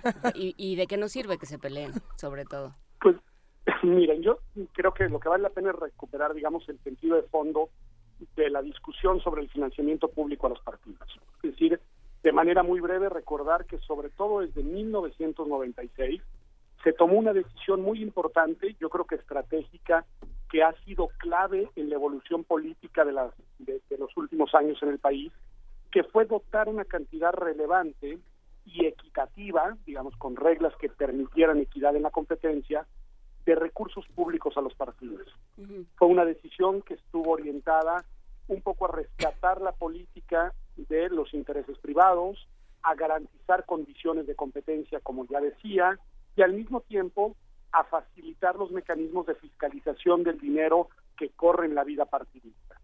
Y creo que el sentido de la decisión fue una decisión correcta que además ha rendido frutos a lo largo del tiempo. Lo que sucede, y aquí va mi, mi observación crítica, es que con el pasar de los años, esa bolsa de financiamiento público se fue incrementando de manera desmedida hasta llegar a montos absolutamente, digamos, eh, eh, y- y ahora sí que inaceptables, ¿no? Ya en los últimos años, y en particular en este año 2017, la cantidad de dinero que han recibido los partidos políticos por financiamiento nacional y por los financiamientos estatales, pues sí ya desborda cualquier lógica de proporcionalidad alguna, ¿no? Entonces, creo que estamos en medio de una decisión atinada, que es que los partidos cuenten con dinero público para poder mantener sus maquinarias y sobre todo competir en las elecciones y una decisión excedida que ha sido la de incrementar hasta montos desmedidos ese dinero público. Esto ha generado un malestar ciudadano, sobre todo en la segunda parte, pero obviamente contagia la primera. Y ese malestar ciudadano ante una crisis como el terremoto que vivimos ahora en la Ciudad de México, pues lo que genera es un, digamos, reclamo de que ese dinero, que es dinero público, pues para muchos ciudadanos debería destinarse en su totalidad a la reconstrucción no solo de la Ciudad de México, sino también obviamente de las ciudades y poblaciones de otras entidades federativas que se han visto muy dañadas por los sismos. ¿no? Eh, ese reclamo ciudadano, pues la verdad es que ha sido atendido por los partidos, creo yo, con mucha irresponsabilidad y con mucha demagogia. Creo que lo que han hecho ha sido de nuevo, eh, pues, con una actitud muy oportunista, a mí me parece muy inmadura, me parece en verdad muy irresponsable y muy lamentable, pues han empezado en una competencia eh, de a ver quién le agrada más al, al, al, público en general y este sentir de descontento ciudadano con propuestas algunas inconstitucionales, otras francamente retóricas y otras muy peligrosas. Inconstitucionales las que proponen o, o prometen o promueven modificar las reglas electorales. Nuestra legislación es muy clara, de que una vez que inició el proceso electoral, incluso algunos meses antes, no es posible realizar modificaciones a las reglas del juego electoral. Y eso tiene mucho sentido. Es para darle garantía, certeza y estabilidad a la contienda democrática. Entonces, hoy no es posible, por mandato constitucional, cambiar las reglas del financiamiento en el ámbito legislativo. Esa es la retórica de quienes dicen presentamos una iniciativa de reforma. La segunda es de quien dice renunciamos definitivamente al 100% de nuestro financiamiento. Esa es una eh, declaración absolutamente tramposa porque eh, supondría que la política no cuesta y que las elecciones no van a costar para que esa decisión sea una decisión viable. Y en realidad no es así. Esa declaratoria lo que implica es que quien la hace realiza cálculos de que de otra manera va a conseguir los recursos para contender. Claro. Y eso es, es una declaratoria bien peligrosa. O que tienen un guardadito en algún sitio, ¿no? O que tienen un guardadito, o que tienen vías alternas, o que están dispuestos a conseguir recursos de otras fuentes. Y eso es francamente irresponsable como declaración y peligroso para la construcción de una democracia digna de ese nombre. Y los terceros, digamos que son los que se colocan en la otra posición de la creación de fideicomisos privados y demás, pues lo que están haciendo, me parece, es en realidad intentar encontrar una salida retórica eh, que no es verificable por ningún tipo de medio de las instituciones electorales y que es francamente lucrar, como las otras dos también, ¿eh? políticamente con una situación muy desafortunada. Eh, a mí en lo personal me parece razonable que hagan una renuncia a través de la autoridad electoral, que eso sí es legal, de una parte de los recursos que están recibiendo y que seguirán recibiendo, un porcentaje que creo que bien podrían prescindir de él y aún prescindiendo de él, contender en condiciones de equidad y en condiciones de competencia democrática. Eso me parece razonable. Lo demás me parece, lo vuelvo a decir, o una franca irresponsabilidad o una franca afrenta retórica a la institucionalidad democrática que hemos construido a lo largo ya de varias décadas. Bien. Eh, ¿Qué pasa entonces con el INE? El INE juega un papel en este lugar, eh, digamos, el, el, INE juega un papel muy acotado. A ver, el INE no puede, no puede alterar la fórmula de financiamiento de los partidos, porque la fórmula está constitucionalmente establecida. En ese sentido, el INE lo único que puede hacer es sacar una calculadora realizar los cálculos que establece la legislación, determinar los montos que no decide el INE, sino que están determinados matemáticamente por esas fórmulas, y distribuir los recursos porque no los puede el INE disponer para orientarlos a fines distintos. Si lo hiciera, incurriría en responsabilidad. El INE es una autoridad administrativa que solo puede hacer lo que la ley le faculta hacer no puede tomar decisiones por encima de lo que la legislación le dice. Y entonces el INE en esa etapa de cálculo y distribución de las prerrogativas tiene las manos atadas. Lo que sí pueden hacer los partidos, porque además ya ha sucedido, es reintegrar recursos a través del INE que el INE debería de enterar, si no me equivoco, a través de la Secretaría de Hacienda y esos recursos, que es dinero público, una vez reintegrado a eh, las arcas del Estado, podrían canalizarse a la reconstrucción de las poblaciones afectadas. Pero es una ruta como debe ser, normada e institucional. El INE es una autoridad electoral que administra normas, procesos y recursos para la organización de elecciones. No es una entidad que pueda arrogarse facultades, por ejemplo, de designación de recursos para la reconstrucción de eh, las ciudades o para la construcción de vivienda o para la protección de la salud, en fin, no. El INE es la autoridad administrativa en nuestro país que organiza elecciones. Esa es su función y no tiene otra. Le abrimos el micrófono a Miguel Ángel Quemain para que pueda preguntar a Pedro. Sí, sí.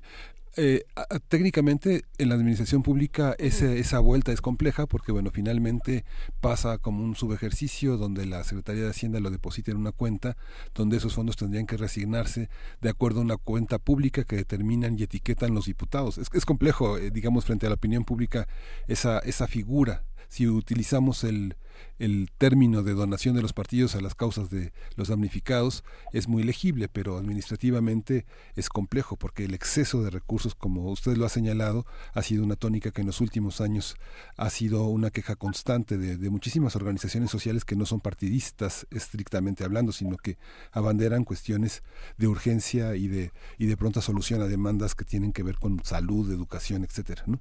Por eso, Miguel Ángel, y coincido contigo, eh, es tan indignante, o al menos a mí me, molesta tanto, la retórica con la que los partidos políticos han reaccionado a este reclamo ciudadano.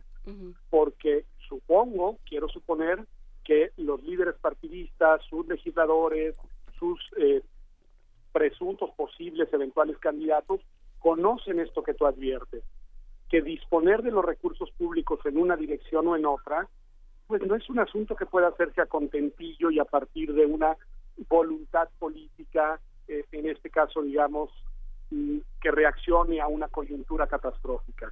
No, el uso de los recursos públicos está normado, está regulado, existen procedimientos, mecanismos de verificación de su origen y destino, mecanismos de auditoría, es decir, eh, a mí ahí es en donde la verdad no me sorprende, pero sí me indigna eh, la retórica absolutamente eh, demagógica de los distintos partidos. Ellos saben que no se puede modificar la legislación electoral, ellos saben que el INE no puede tomar la decisión de destinar los recursos a otro fin, conocen lo complejo de este mecanismo que tú bien describes y saben también las restricciones que tienen las distintas autoridades para poder canalizar, etiquetar y utilizar los recursos.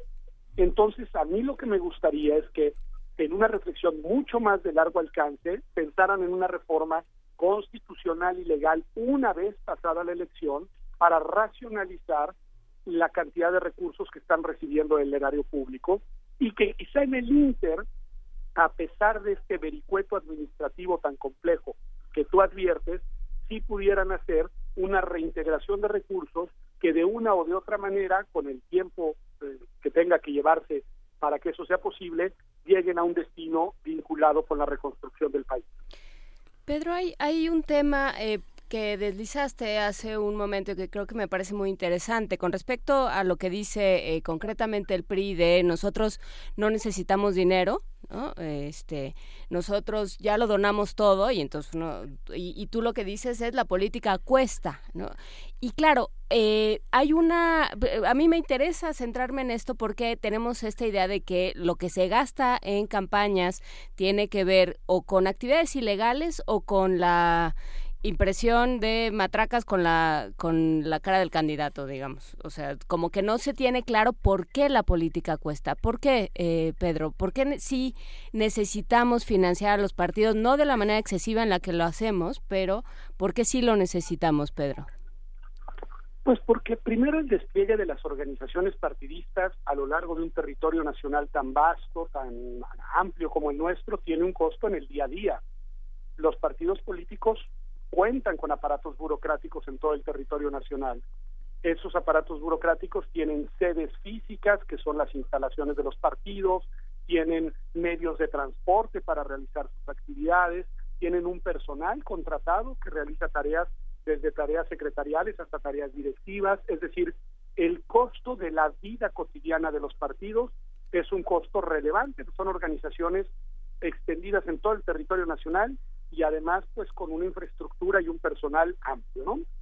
Lo segundo, en el momento en el que inician las campañas electorales, por distintos medios, los partidos tienen que desplegar actividades para convencer al electorado de que les otorgue su voto. Eso supone desde la organización de mítines y presentaciones públicas hasta distintos mecanismos de publicidad y propaganda. Hoy no cuesta, y qué bueno, o cuesta de otra manera al erario público el tema de los grandes medios de comunicación electrónicos, pero por ejemplo, tiene un costo realizar estrategias de difusión en las nuevas tecnologías, en las redes sociales. Entonces, ahí, eh, pues los partidos políticos requieren dinero para eso. Y ese dinero es un dinero que tiene que provenir de alguna fuente.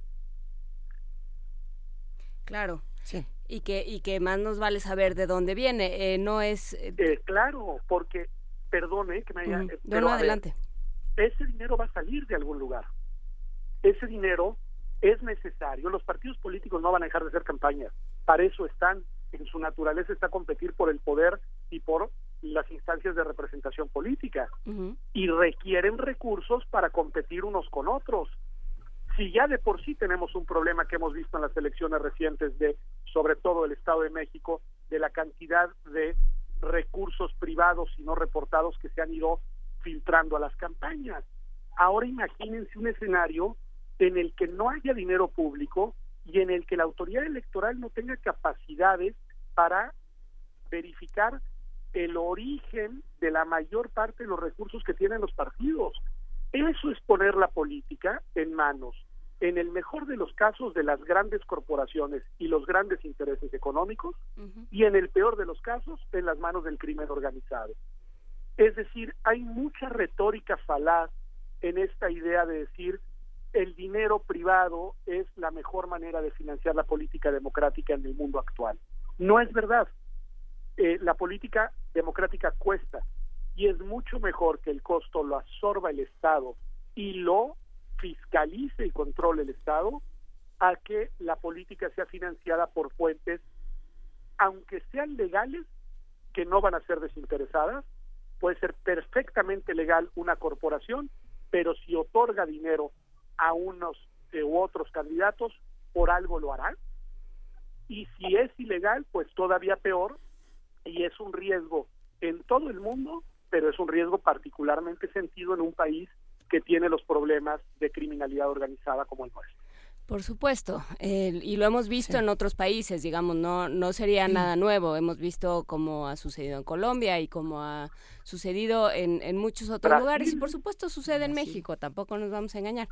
Eh, y sería bueno, Pedro, ahora eh, te, agradecemos esta conversación, eh, te invitamos a hacer una última reflexión, pero sería bueno que habláramos también sobre qué va a pasar con financiamiento en alguna fecha futura con el financiamiento a candidatos independientes, porque ya la lista de candidatos ya es, es como una fila de piñata, digamos, ya, ya se formaron bastantes. Entonces, este, eh, sí, sí a, reserva de, de terminar ahora esta conversación, que nos cuentes también después qué va a suceder. Mira, sobre el primer punto, una reflexión. Eh, yo creo que a veces hay que ir contracorriente del sentido común en lo que uno dice si asume con responsabilidad el papel que le toca. Yo sé que lo más popular hoy sería decir nada de dinero a los partidos políticos y entonces todo el dinero a la reconstrucción, e incluso algunos que han dicho que ni siquiera hay elecciones, no sé ni qué explicaría eso. Bueno, yo la verdad prefiero ir contracorriente de ese sentido común, aunque comparto la indignación que lo mueve, y decir no, a ver, las elecciones son importantes, Las elecciones democráticas son fundamentales para renovar por la vía pacífica los cargos de representación y de gobierno. Las elecciones cuestan, cuestan las autoridades, cuesta la organización y cuestan las entidades que contienden que se llaman partido político. Y si esa es la apuesta institucional que queremos seguir manteniendo vigente, hay que asumirlo con responsabilidad y con seriedad. Y a los partidos políticos que nos dicen lo contrario en tonos retóricos, hay que cobrarles la factura a través del voto. Y por el otro lado, sobre el tema de las candidaturas independientes, esperemos, porque todavía no sabemos cuántas de los que han lanzado la mano van a cumplir con los requisitos que les van a permitir ser en verdad candidatos registrados y contender en las contiendas para las que lo están intentando hacer. Una vez que ya sean candidatas o candidatos, existen una serie de fórmulas en la legislación que establecen cómo, eh, digamos, se les pondearía lo que ya invirtieron y se les financiaría una parte de sus campañas hacia la elección de 2018. Oye, Pedro, es que cuando hablamos de castigar a los políticos con el voto, eh, lo hemos discutido a lo largo de estas semanas, se da a, o más bien se puede prestar a que la gente diga, entonces no voto porque ninguno sirve. O lo que está ocurriendo, por ejemplo, con eh, las propuestas de Pedro Kumamoto que nos han llevado a otros lugares. Primero decimos, es que nos encanta esta idea de eh, sin voto no hay dinero. Y después algunas personas eh, nos, se comunicaron con nosotros para decirnos, bueno, pero eso no está también condicionando, por ejemplo, el voto, porque la gente ya no va a votar para que ya no les den dinero. Y esto, esto circo, exacto, puede ser, no lo sé. Te pregunto, ¿qué, ¿qué pasa con el voto para el 2018? Porque cada vez sentimos todos más lejano, lejana la posibilidad de que haya un acuerdo interesante aquí. A ver, yo en verdad por eso lamento tanto la irresponsabilidad retórica y, hijo y falta de estatura de nuestra clase política, como la llaman algunos. En verdad es, es muy eh, es muy desolador porque hemos construido instituciones, hemos construido una ciudadanía, una ciudadanía que no solo vota, una ciudadanía que sale a poner las casillas y a organizar las elecciones, porque las elecciones en nuestro país las hacen los vecinos. es decir, hemos construido piezas muy importantes de un Estado democrático y la verdad es que tenemos liderazgos políticos muy, muy, eh, muy por debajo de los desafíos que el país tiene. Y en ese sentido entiendo el desánimo frente al voto, y al mismo tiempo me siento obligado a decir, pues no, el voto es nuestro, hay que usarlo, hay que apropiarnos de él y hay que lanzar los mensajes que tengamos que lanzar a través del mismo, aunque entiendo que del otro lado la objeción es ¿y por quién votamos? es decir, si tú mismo acabas de decir que tenemos una clase política muy poco convocante. Bueno, pues ojalá en estos meses alguna, alguno de los aspirantes a los distintos cargos, porque por fortuna no solo está en juego la presidencia, se pongan las pilas, sean capaces de articular un discurso convocante, se salgan del molde y del lugar común, se den cuenta del tamaño de los desafíos que tenemos enfrente y se atrevan a proponer propuestas que en verdad convoquen a nuestro país a la transformación que todas y todos nos merecemos. Pedro, entonces imagínate que ya para cerrar, eh, llega, llegan todos los políticos, se sientan contigo y te dicen, bueno, ayúdanos a resolver esto, Pedro, Pedro Salazar Ugarte, porque no entendemos cómo. ¿Qué consejos les darías o cómo, qué, panorama ideal tendríamos para solucionar una situación como esta? es muy difícil con todos los problemas que hay, pero en primer lugar les diría una regla como de carácter muy general, pero muy valiosa, que expongan el interés público por encima del interés particular piensen en serio en los grandes problemas del país y no solamente en sus legítimas y genuinas y políticas ambiciones personales. Verdaderamente dense cuenta de que esta coyuntura no es fácil y que a las situaciones complejas hay que ofrecerles respuestas complejas. Déjense de retórica y simplificación y empiecen a proponer soluciones para nuestra agenda social, para combatir la desigualdad que nos ofende y nos lacera, para inhibir la corrupción que lastima al país y para generar condiciones de convivencia incluyentes que reconozcan la diversidad y que al mismo tiempo le den carta de identidad en un país moderno, respetuoso, tolerante y que tenga una visión de futuro. Es decir, hay que ser capaces de articular programas políticos y de proponer proyectos políticos y no únicamente estar en este jaloneo de ocurrencias y de, de a ver quién es capaz de hacer la propuesta menos viable, pero retóricamente más vendedora. Por supuesto, ah, no hay que olvidar que el país está como está y las emergencias son las que son en buena medida por falta de políticas públicas que no han impulsado y no han trabajado esos mismos partidos. Entonces, bueno, Y ¿qué van a políticas hacer? públicas de largo plazo. Por supuesto, ¿qué van a hacer más allá de la retórica de este momento y de los gritos de este momento? Porque esto no vuelva a suceder. Pero bueno, muchísimas gracias, Gracias, Pedro. Pedro. Salazar. Seguiremos platicando contigo si nos lo permites. Al contrario, muchísimas gracias y muy buen día por allá en México. Gracias, Pedro. Vamos a continuar con música aquí en primer movimiento con Hello My Baby, que es una versión que el año pasado hizo la vieja canción Hello My Baby del grupo sudafricano Lady Smith Black Mambazo, inspirada también en esta colaboración que hizo Oliver Mutukudutsi, el veterano músico de Zimbabue. Vamos a O sea, escucharlos. Hola, juntos. Linda. Hola Linda. Hola, linda. Hey baby, hey, hey beautiful girl. See. Hey baby, hey, hey, hey, hey, hey, beautiful girl. Hey, baby, hey, see. Hey baby, hey, hey, hey, hey, hey, hey, beautiful girl. Come along, come along to kiss me. If what I'm going, come along, come along to kiss me. If what I'm going, mm, don't you kiss me, nice, nice. Ah, sorry, yangu. If what I'm going, mm, don't you kiss me, nice, nice. Nice, nice. If what I'm going, come along, Come along. come along, Come along. Come along. You. You. Don't you meditate? Won't you meditate? I send a messenger to tell you that I want to meet you at the station. The station. Come along, come along to kiss me. Oh. If what I'm going, come along, come along to kiss me. Ah, sorry, yangu. If what I'm going, mm, don't you kiss me, nice, nice. Nice, nice. If what I'm going, mm, don't you kiss me, nice, nice. Oh. If what I'm going, come along. Come along. Come along. Come along. You.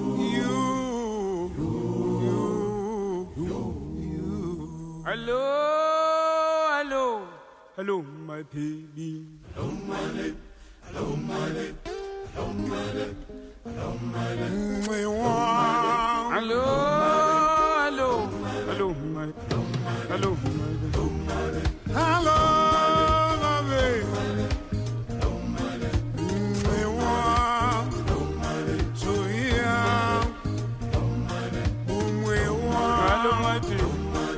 my sweet. Hello, my baby. Tarakadenga yapata moyo wa My sweet nzimbe yakamenywa kale I love you. I need you. I love you. Hello, my baby. Hello, my sweet. Hello, my baby. Hello, my baby. Hello, my baby. Hello, my chocolate. Hello, my baby. Hello, my baby.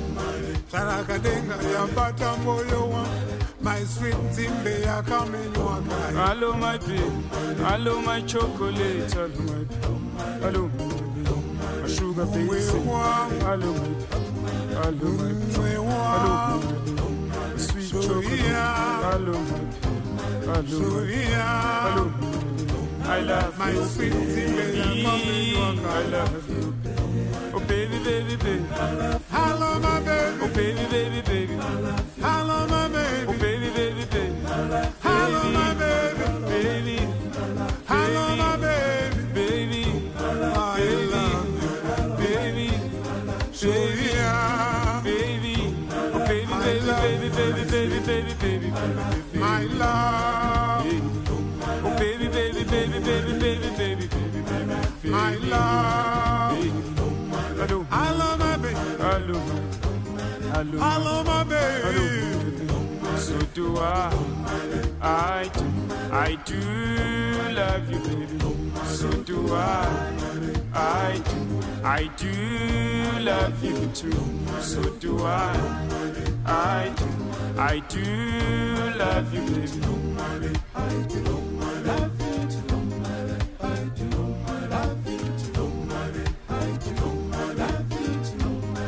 I do love you, baby. Oh, baby, baby, baby, baby, baby, baby, baby, baby, oh, baby, baby, baby, baby, baby, baby.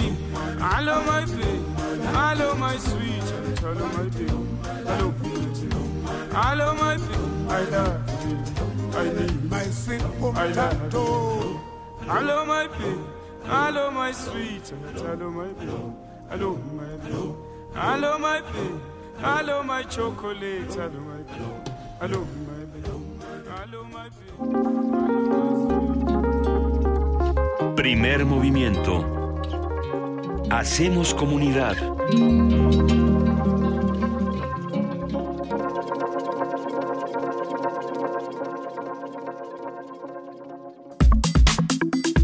Nota Internacional. El gobierno de Turquía realizó una reforma educativa que ha recibido duras críticas en el Parlamento y entre los maestros quienes han denunciado que los cambios en el currículum escolar van en contra de la enseñanza de ideas seculares apoyadas por el fundador del país Mustafa Kemal Atatürk y constituyen además un intento de inculcar valores religiosos del Islam suní. Uno de los cambios más polémicos de la reforma del presidente Recep Tayyip Erdogan es la eliminación de la teoría de la evolución, que tampoco es algo que no hayan hecho otros países. A saludos a Estados Unidos, por ejemplo. Pero a ver, para Numan Kurtulmus, vicepresidente del gobierno, la teoría elaborada por Charles Darwin es arcaica, carente de evidencia. Ahí nada más. Los nuevos libros de texto también incorporan conceptos como la, la yihad, el ayuno, la peregrinación a la Meca, así como normas que señalan que el hombre está a cargo de la familia y que la esposa le debe mostrar afecto, respeto y obediencia. Una propuesta contraria a la legislación turca basada en la igualdad entre hombres y mujeres y que hay que decir que es un requisito para entrar a la Unión Europea también. Bueno, pues vamos a conversar sobre Erdogan y su propuesta para formar una generación piadosa, así lo dice él. ¿Qué significa? ¿Cómo se refleja en los contenidos educativos? ¿Qué repercusiones puede tener a cortísimo y a mediano plazo? Para todo esto nos acompaña la doctora Camila Pastor de María Campos, profesora investigadora de la División de Historia del CIDE, doctora, doctora en Antropología e Historia del Mundo Árabe e Islámico. Camila, ¿cómo estás? Buenos días. Buenos días, ¿cómo están ahí todos, Luisa? Extrañábamos platicar contigo, un gusto escucharte. Igualmente. Y, y sobre todo porque nos interesa siempre tu punto de vista cuando hablamos de Erdogan. De hecho, ya queríamos inventar una sección que se llamara ¿Y ahora qué hizo Erdogan? Ay, sí. o ahora qué, qué, ahora qué dijo Recep Tayyip Erdogan. Y cuéntanos, ¿ahora qué hizo? Pues lo acaban de resumir ustedes muy bien. Ahí lo que hay que señalar es que estas reformas educativas, bueno, un par de cosas. Una, que la educación ha sido uno de los huesos este, que, que implican contienda entre, eh, digamos, la, la perspectiva o el campo secularista en Turquía y el religioso y que eso está presente desde la fundación de la República este en los años 20 por parte de, de Mustafa Kemal. Entonces que digamos que es un debate o es un pleito interno que tiene todo un siglo no eso no hay que olvidarlo porque ahorita lo que vemos es bueno qué hace Erdogan él cómo interviene y qué propone pero finalmente esto tiene una historia más larga no y este y es fundamental porque eh, bueno como sabemos el, la educación es una de las herramientas eh, básicas para la producción de ciudadanos sí es una de las formas en las cuales el estado eh, da forma o sea y, y, y provee no nada más de una ideología y de una eh, visión nacional a los ciudadanos que tienen por fuerza que pasar por estos este, estas instituciones formativas, que somos todos, ¿no? Y eso es cierto y es, es real en todos los contextos, ¿no? O sea, la educación es una herramienta y en el siglo XX se convierte en una herramienta de Estado con el impulso a la educación universal. Entonces, bueno, ojo, eso es una realidad común, ¿no? Ahora, ¿qué pasa y por qué es tan problemático lo que está proponiendo Erdogan? Pues mira, comienza este en la historia reciente digamos del, del problema en 2010 porque la, el primer paso fue en realidad la clausura de las que se llamaban escuelas secundarias y preparatorias generales en Turquía, eh, que, que venían de la tradición secular y que fueron duramente criticadas porque parece que este, había una problemática en torno a la calidad de la educación, porque había una problemática en torno a, eh, a, las, a, la suficiencia, ¿no? O sea, son las escuelas no eran buenas, las escuelas no eran suficientes para la población y la demanda. Ok. El problema es que entonces se divide eh, el campo educativo de una educación secundaria un poco según el modelo alemán en escuelas vocacionales y escuelas académicas, ¿sí? Como la idea igual alemana del gimnasio y la, escuela técnica, Y este, ahí lo que sucede es que eh, las escuelas vocacionales empiezan a ser eh, establecidas y en algunos casos transformadas o sustituidas según un modelo religioso. ¿A qué me refiero? Este, en Turquía también desde el comienzo de la República en los años 20 se funda eh, un, una especie de, de, escuela secundaria para la preparación de imams, de líderes religiosos. Este y eh, tiene una historia variopinta porque en realidad eh, se funda para controlar la religión por parte del Estado se llaman las escuelas Imam Hatip, o sea, para, para formar imams que puedan dar, este, que puedan dar sermones en las mezquitas. Y este, la intención es que la, la formación religiosa queda subordinada al Estado. Eso es lo que pasa inicialmente, en 1923. Las escuelas después eh, se cierran en algún tiempo porque no tienen alumnos, pero en 2010 lo que empieza a pasar es que más y más escuelas del tipo vocacional se, eh, se estructuran y se establecen como escuelas en Manhattan, o sea, como escuelas secundarias con un fuerte currículum religioso, este, que van a formar, o sea, técnicamente una población secular, pero en la práctica la van a, a, a, exponer eh, de forma muy intensa a una formación religiosa. Y de hecho, en 2012 y en 2014 hubieron protestas múltiples, manifestaciones por parte de padres de familia, porque lo que empieza también a hacer Erdogan es que esta, esta división entre la escuela vocacional y la escuela académica lo que implica es que los niños son filtrados según sus calificaciones. Y las mejores calificaciones van a la escuela académica y quienes no logran entrar ahí son asignados a escuelas técnicas es una especie de, de jerarquización muy temprana ¿no? del alumnado.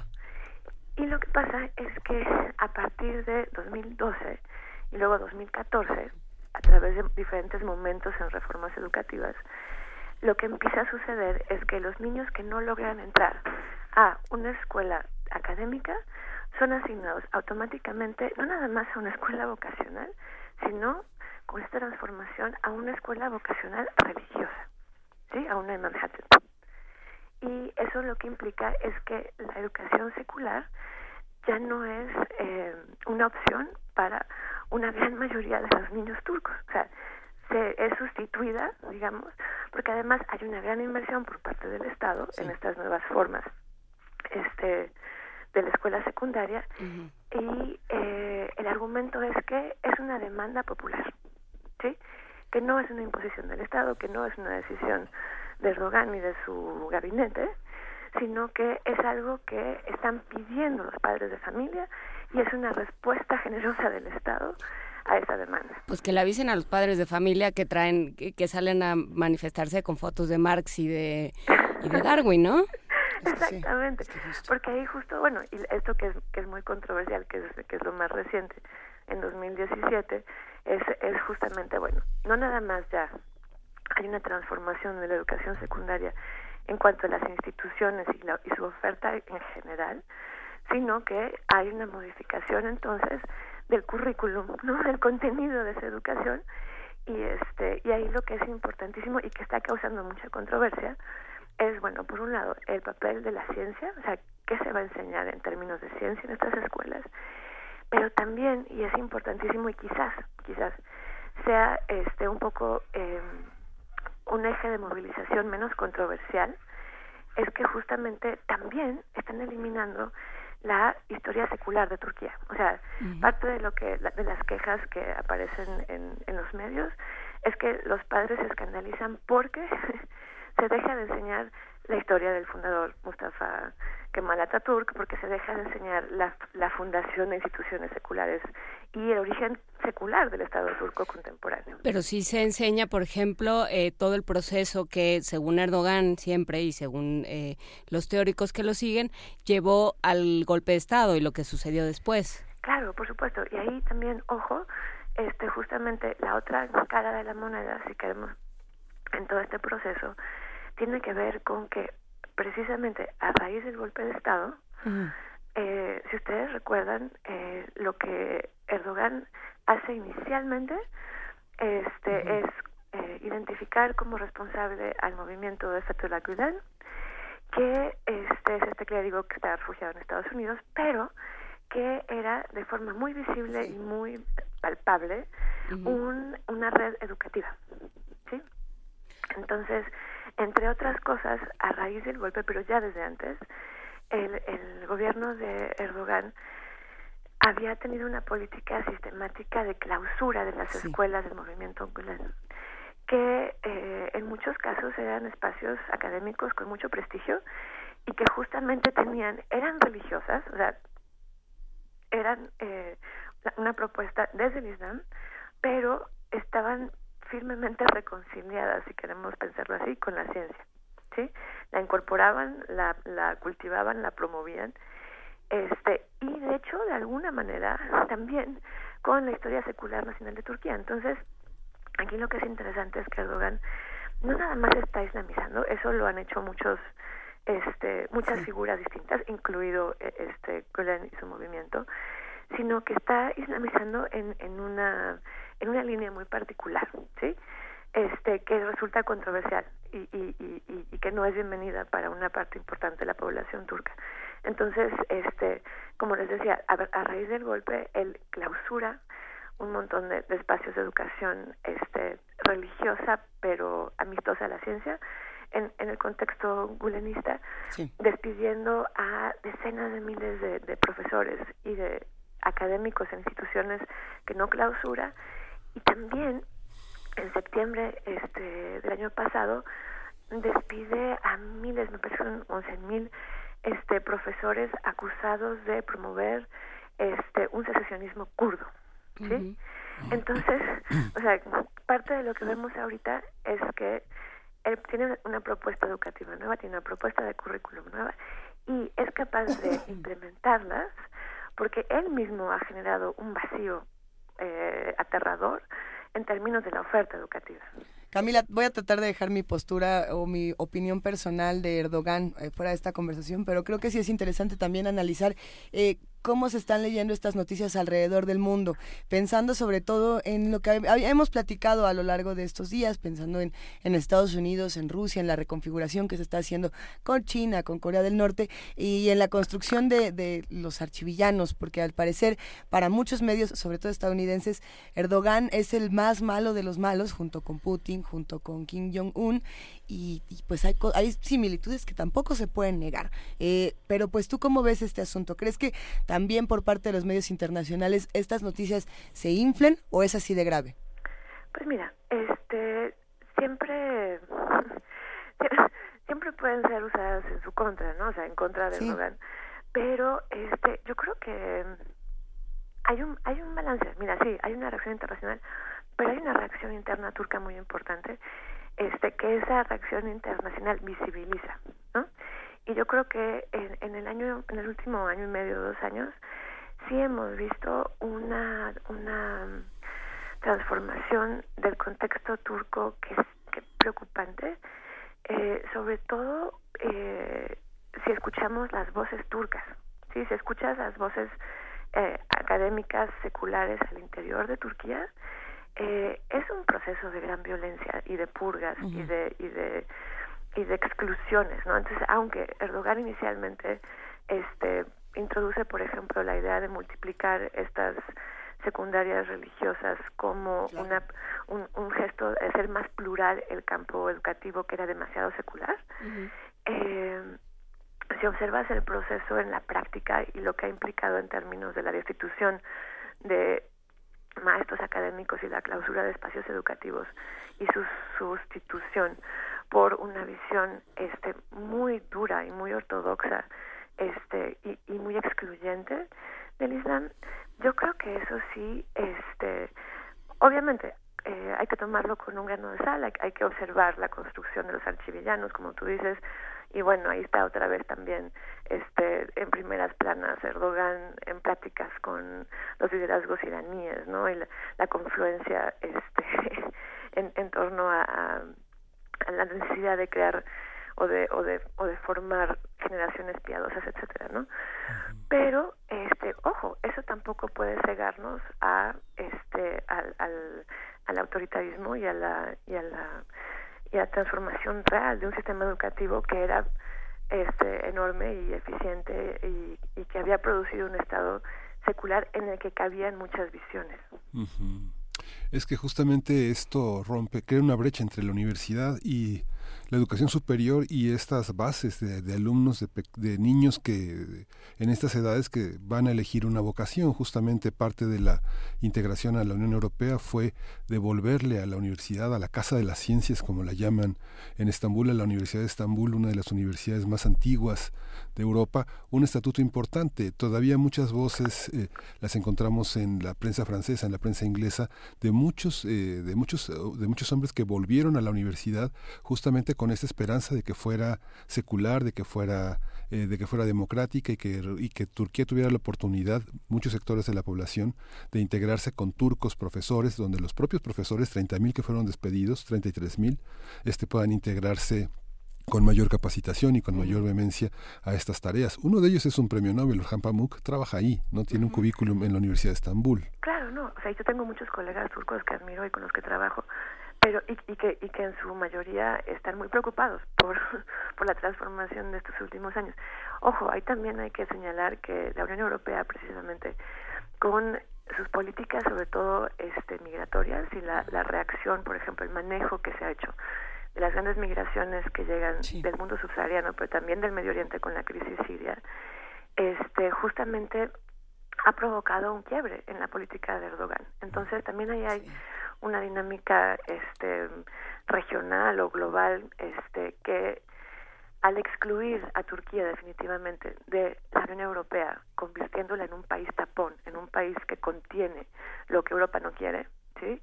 Uh -huh. este y haciendo transferencias importantes de dinero pero también este diseñando políticas sí. públicas para consolidarla como tal sí.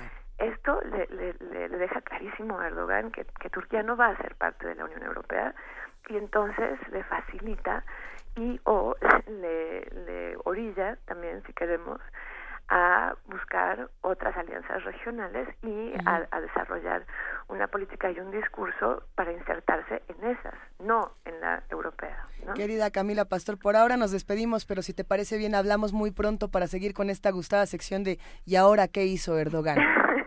con gusto, no, muchísimas gracias por la invitación. Sí. Y la idea de, eh, de, nación que trae Erdogan, porque creo que es, es interesante en este contexto, en un contexto global, pero lo platicaremos en otro día. Te agradecemos muchísimo, Camila Pastor, nos da muchísimo gusto volver a platicar contigo y te mandamos un gran abrazo a ti y a toda tu familia. Igualmente, cuando quieras. Hasta luego. Nos vamos con música para despedir esta segunda hora de primer movimiento. Township, Township Jeep de esta canción de Lady, de Lady Smith Blackman Basso, que es una de las primeras piezas en las que incorpora instrumentos musicales después de tener una, un origen totalmente vocal. Vamos a escuchar esta curaduría de Ricardo Peláez. Vamos a la música.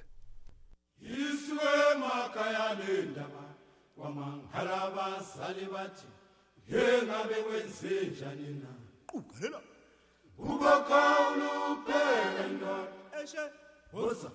see you, Township John.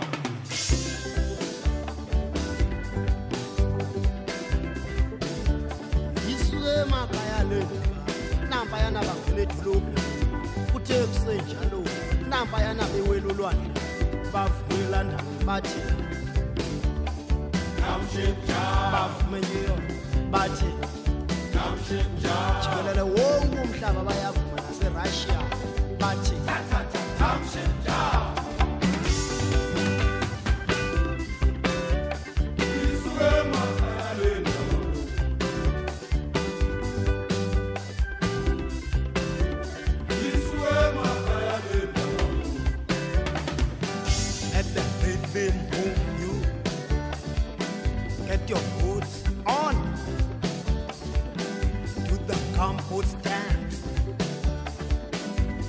township jive time. Toto. Township jive.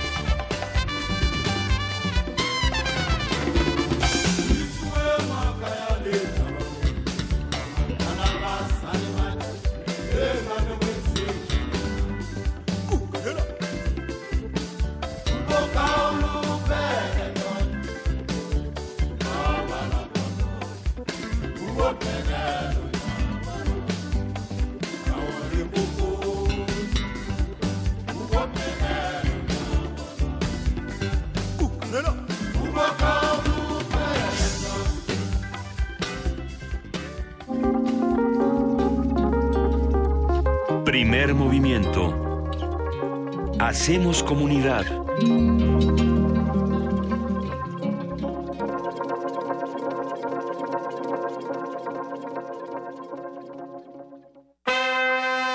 La ciencia que hacemos. La ciencia que necesitas. La ciencia que aporta. La ciencia que somos. La ciencia que somos. Iberoamérica al aire. Una coproducción del Instituto Latinoamericano de la Comunicación Educativa, la Dirección General de Divulgación de la Ciencia y Radio UNAM. Mesas de debate, reportajes, noticias, entrevistas, efemérides y mucho más podrás escuchar todos los viernes a las 10 y media de la mañana. 96.1 de FM. Retransmisión domingos a las 9 y media de la mañana por el 860 de AM. Radio UNAM. Experiencia sonora.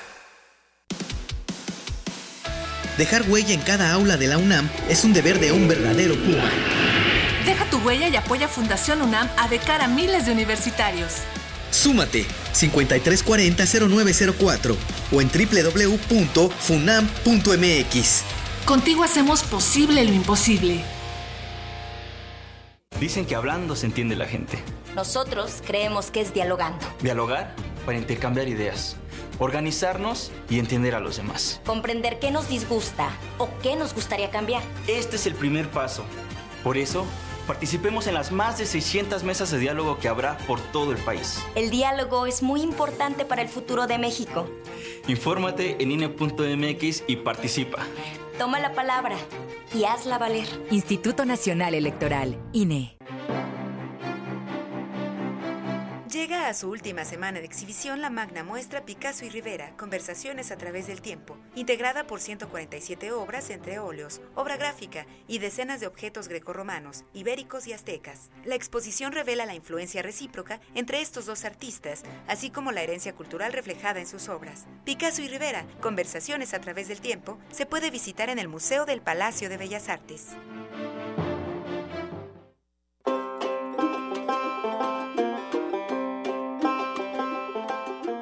En el año 2017, la República de Finlandia celebra sus primeros 100 años de independencia. Con ese motivo, Radio UNAM y la Embajada de Finlandia en México coproducen una nueva serie radiofónica.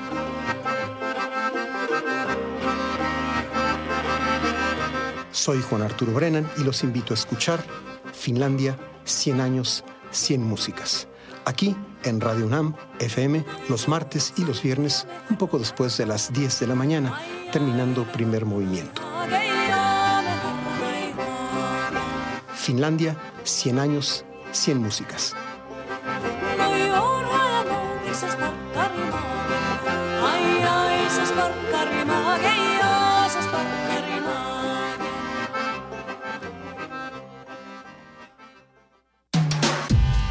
Primer movimiento. Podcast y transmisión en directo en www.radio.unam.mx.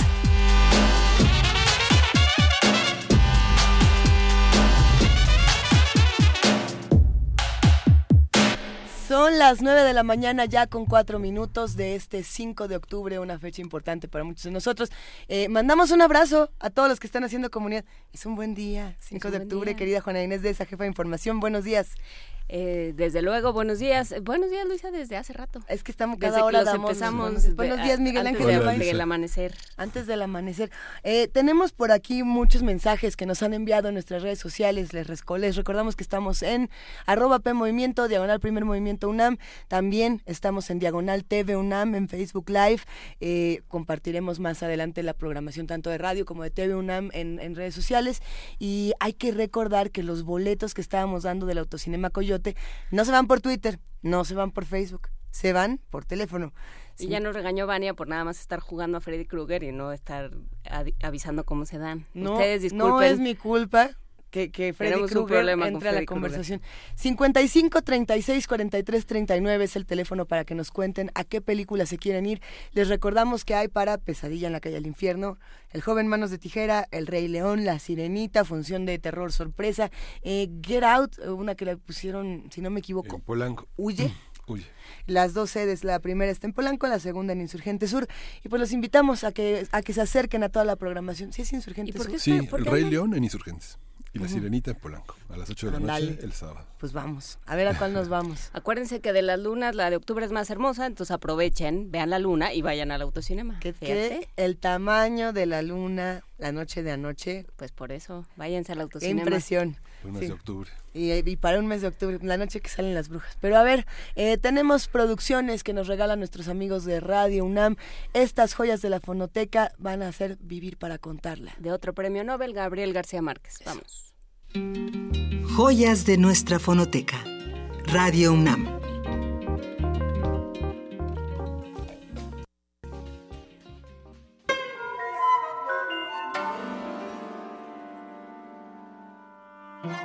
El día de hoy quisiera contarles lo que significa para mí y para mi familia Gabriel García Márquez. Creo que tendría 10 años cuando cayó en mis manos el relato de un náufrago. Me llevó poco más de tres horas acabar con él. Cuando mi papá se dio cuenta, me deslizó el coronel no tiene quien le escriba. No entendía el trámite burocrático que tardaba tanto en hacerle llegar su pensión. Así, poco a poco fueron llegando a mí sus libros y sus cuentos. De la misma forma como hizo mi papá conmigo, lo hizo con mis hermanos. Pero a diferencia de ellos, no me atrevía a tomar 100 años de soledad. Por azares del destino, en 1979, estuve presente en dos días de filmación de La viuda de Montiel en Veracruz. Me impresionó mucho ver a Geraldine Chaplin en persona. Finalmente, caí, leí y lloré con los buen día. Regresaba las páginas para que no se acabara el libro. El día de hoy es el libro que más veces he leído. Siempre tengo la sensación de que leo algo nuevo. Tiene un lugar siempre al lado de mi cama. No sé cuándo se hicieron cotidianos en casa de mi papá las referencias a los libros de García Márquez, sus personajes, las frases, los cuentos. Recuerdo que en una visita familiar todos llegamos con el amor en tiempos de cólera en la mano y mi papá tenía el mismo libro para regalarnos a cada uno de sus hijos. Personalmente he leído todo lo que me he encontrado de él, nuevas ediciones, nuevos prólogos. A veces no puedo distinguir si me sigue gustando tanto o si es el amor y la comunicación que generó en mi familia. Tenemos en el acervo de la fonoteca críticas, recomendaciones sobre sus libros, lecturas, dramatizaciones y entrevistas de García Márquez. Sin embargo, no pierdo la esperanza de encontrar la serie que hizo sobre la historia de la literatura colombiana en 1962 como colaborador de Radio UNAM. El día de su muerte hablé con mi papá, quien lloraba como si hubiera perdido a un hermano.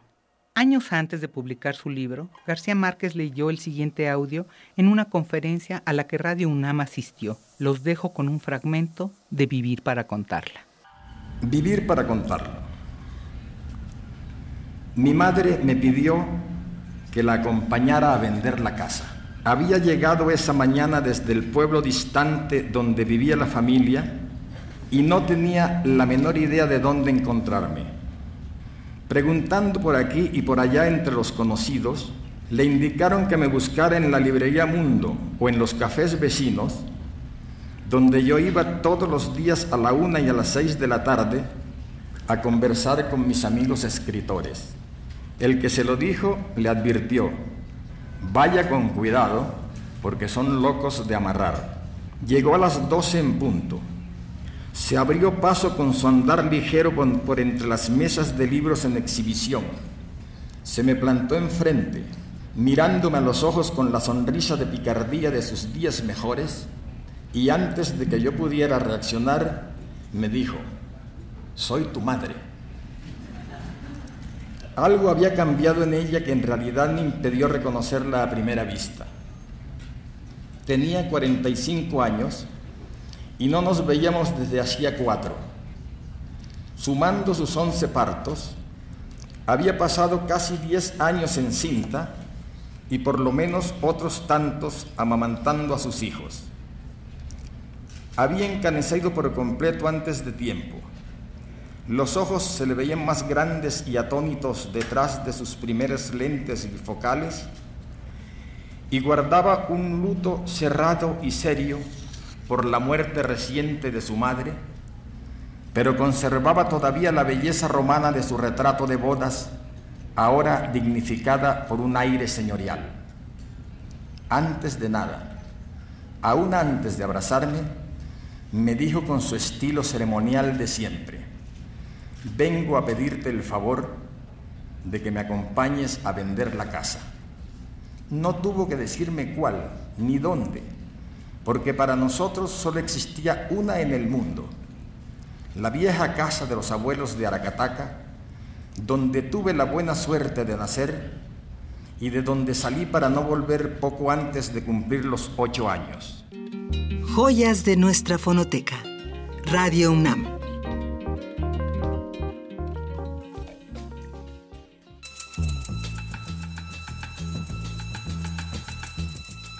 Es hora de poesía necesaria.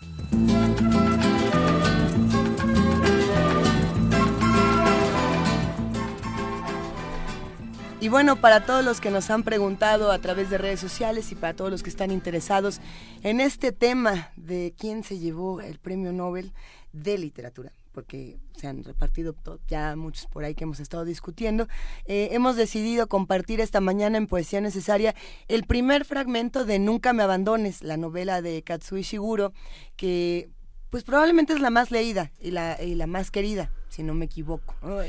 Pero no lo sé, no lo sé. Es una de las muy leídas. Eh, lo que pasa es que de las consentidas, desde luego está lo que queda del día, que es la que después se hizo película con eh, Anthony, Hopkins, que sí es de una de, de un británico verdaderamente salvaje. Y también eh, eh, cuando fuimos huérfanos. Cuando fuimos huérfanos. Trataremos de compartir un poco de todas estas novelas, fragmentos para que se vayan empapando los que no lo conocen y los que sí, pues para que lo disfruten. Las traducciones, y era lo que platicábamos fuera del aire, no siempre son las más ah, atinadas. Ah. Nosotros no sabemos... Uh, muchísimos idiomas, pero sí conocemos algunos y, y, nos gusta, por ejemplo, leerlo en, en, el idioma original si es posible. En este caso sí, porque es inglés, ¿no? Pero si, si, si los que nos escuchan no pueden hacerlo, aquí hay una traducción recomendada que está interesante, que es de Jesús Zulaika, y además la pueden encontrar en internet, ¿no? Digo, está bueno comprar el libro, pero para que se vayan dando una, una buena empapada. Eh, este es el primer capítulo, la primera parte de Nunca me abandones y está acompañada, por supuesto, por música de Ryuichi Sakamoto. Esto es Forbidden Colors, una canción que quizá recuerden. Uno. Mi nombre es Katy H. Tengo 31 años y llevo más de 11 siendo cuidadora. Puede parecer mucho tiempo, lo sé, pero lo cierto es que quieren que siga otros 8 meses, hasta finales de año. Esto hará un total de casi 12 exactos. Ahora sé que el tiempo de haber sido cuidadora durante tanto tiempo no significa necesariamente que piensen que soy insuperable en mi trabajo. Hay cuidadores realmente magníficos a quienes se les ha dicho que lo dejen después de apenas dos o tres años. Y puedo mencionar que al menos a uno que siguió con esta ocupación 14 años, pese a ser un absoluto incompetente. Así que no trato de alardear de nada, pero sé, sin ningún género de dudas, que están contentos con mi trabajo, y en general también lo estoy. Mis donantes siempre han tenido a portarse mucho mejor de lo que yo esperaba. Sus tiempos de recuperación han sido impresionantes, y a casi ninguno de ellos se les ha clasificado de agitado, ni siquiera antes de la cuarta donación. De acuerdo, ahora tal vez se esté alardeando un poco, pero significa mucho para mí ser capaz de hacer bien mi trabajo, sobre todo en lo que se refiere a que mis donantes sepan mantenerse en calma. He desarrollado una especie de instinto especial con los donantes. Sé cuándo quedarme cerca para consolarlos y cuándo dejarlos solos, cuándo escuchar todo lo que tengan que decir y cuándo limitarme a encogerme de hombros y decirles que se dejen de historias.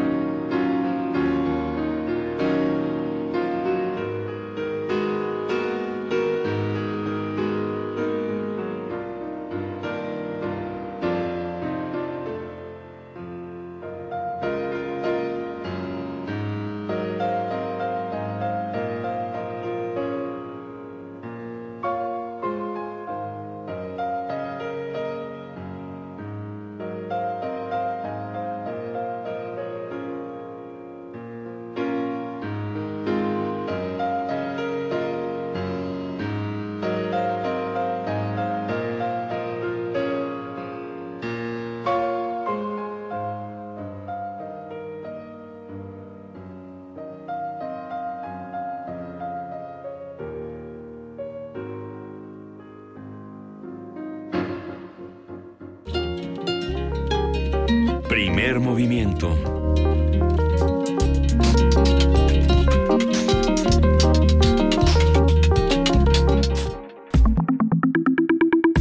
La mesa del día.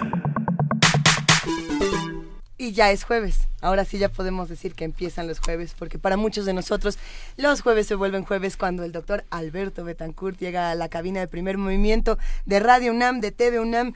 Así que pues le damos la bienvenida como se debe. Ustedes ya conocen al doctor Alberto Betancourt, doctor en historia, profesor de la Facultad de Filosofía, de Filosofía y Letras de la UNAM y coordinador del Observatorio del G20 de la misma facultad, familia de primer movimiento, eh, dueño de los mundos posibles. ¿Cómo estás, querido Alberto Betancourt?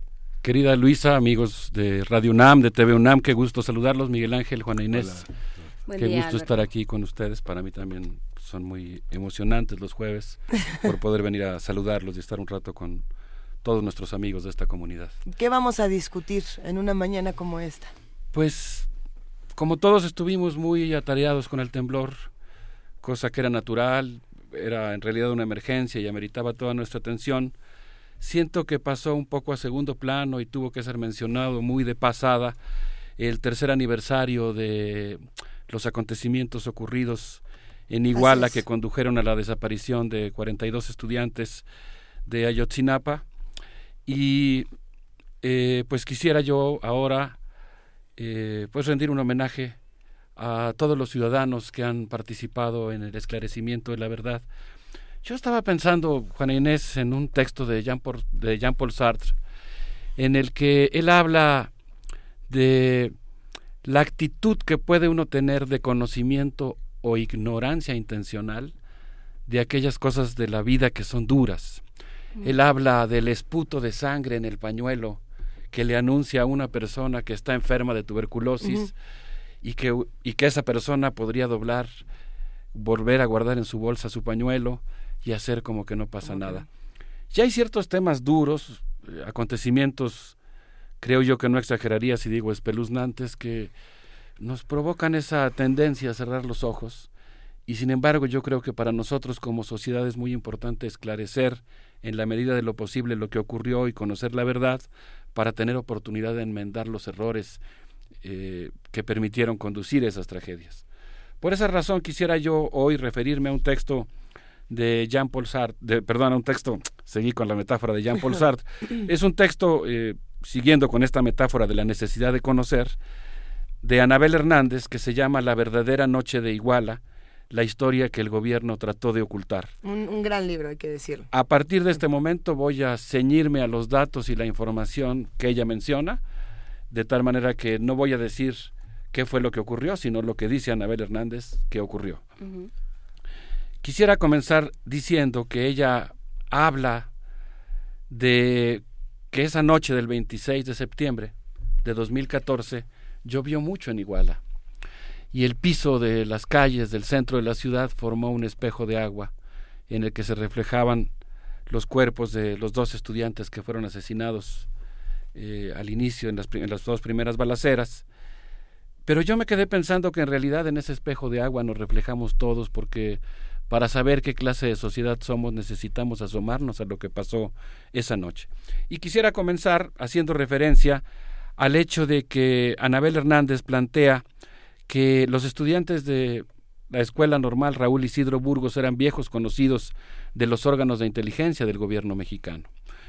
Eh, Anabel Hernández dice que en 2012 el equipo de transición del entonces presidente electo Enrique Peña Nieto discutió temas de seguridad nacional y en un documento de 17 cuartillas llamado Temas de atención prioritaria para el arranque de la administración 2012-2018, la prioridad número uno era el gobierno de Fausto Vallejo, en ese entonces gobernador de Michoacán, y una serie de problemas que estaban relacionadas con, relacionados con su administración. Uno de ellos era el tema de la tala ilegal en Michoacán, que alcanzaba una proporción suficiente como para convertirse en la primera prioridad de los eh, asuntos de seguridad nacional.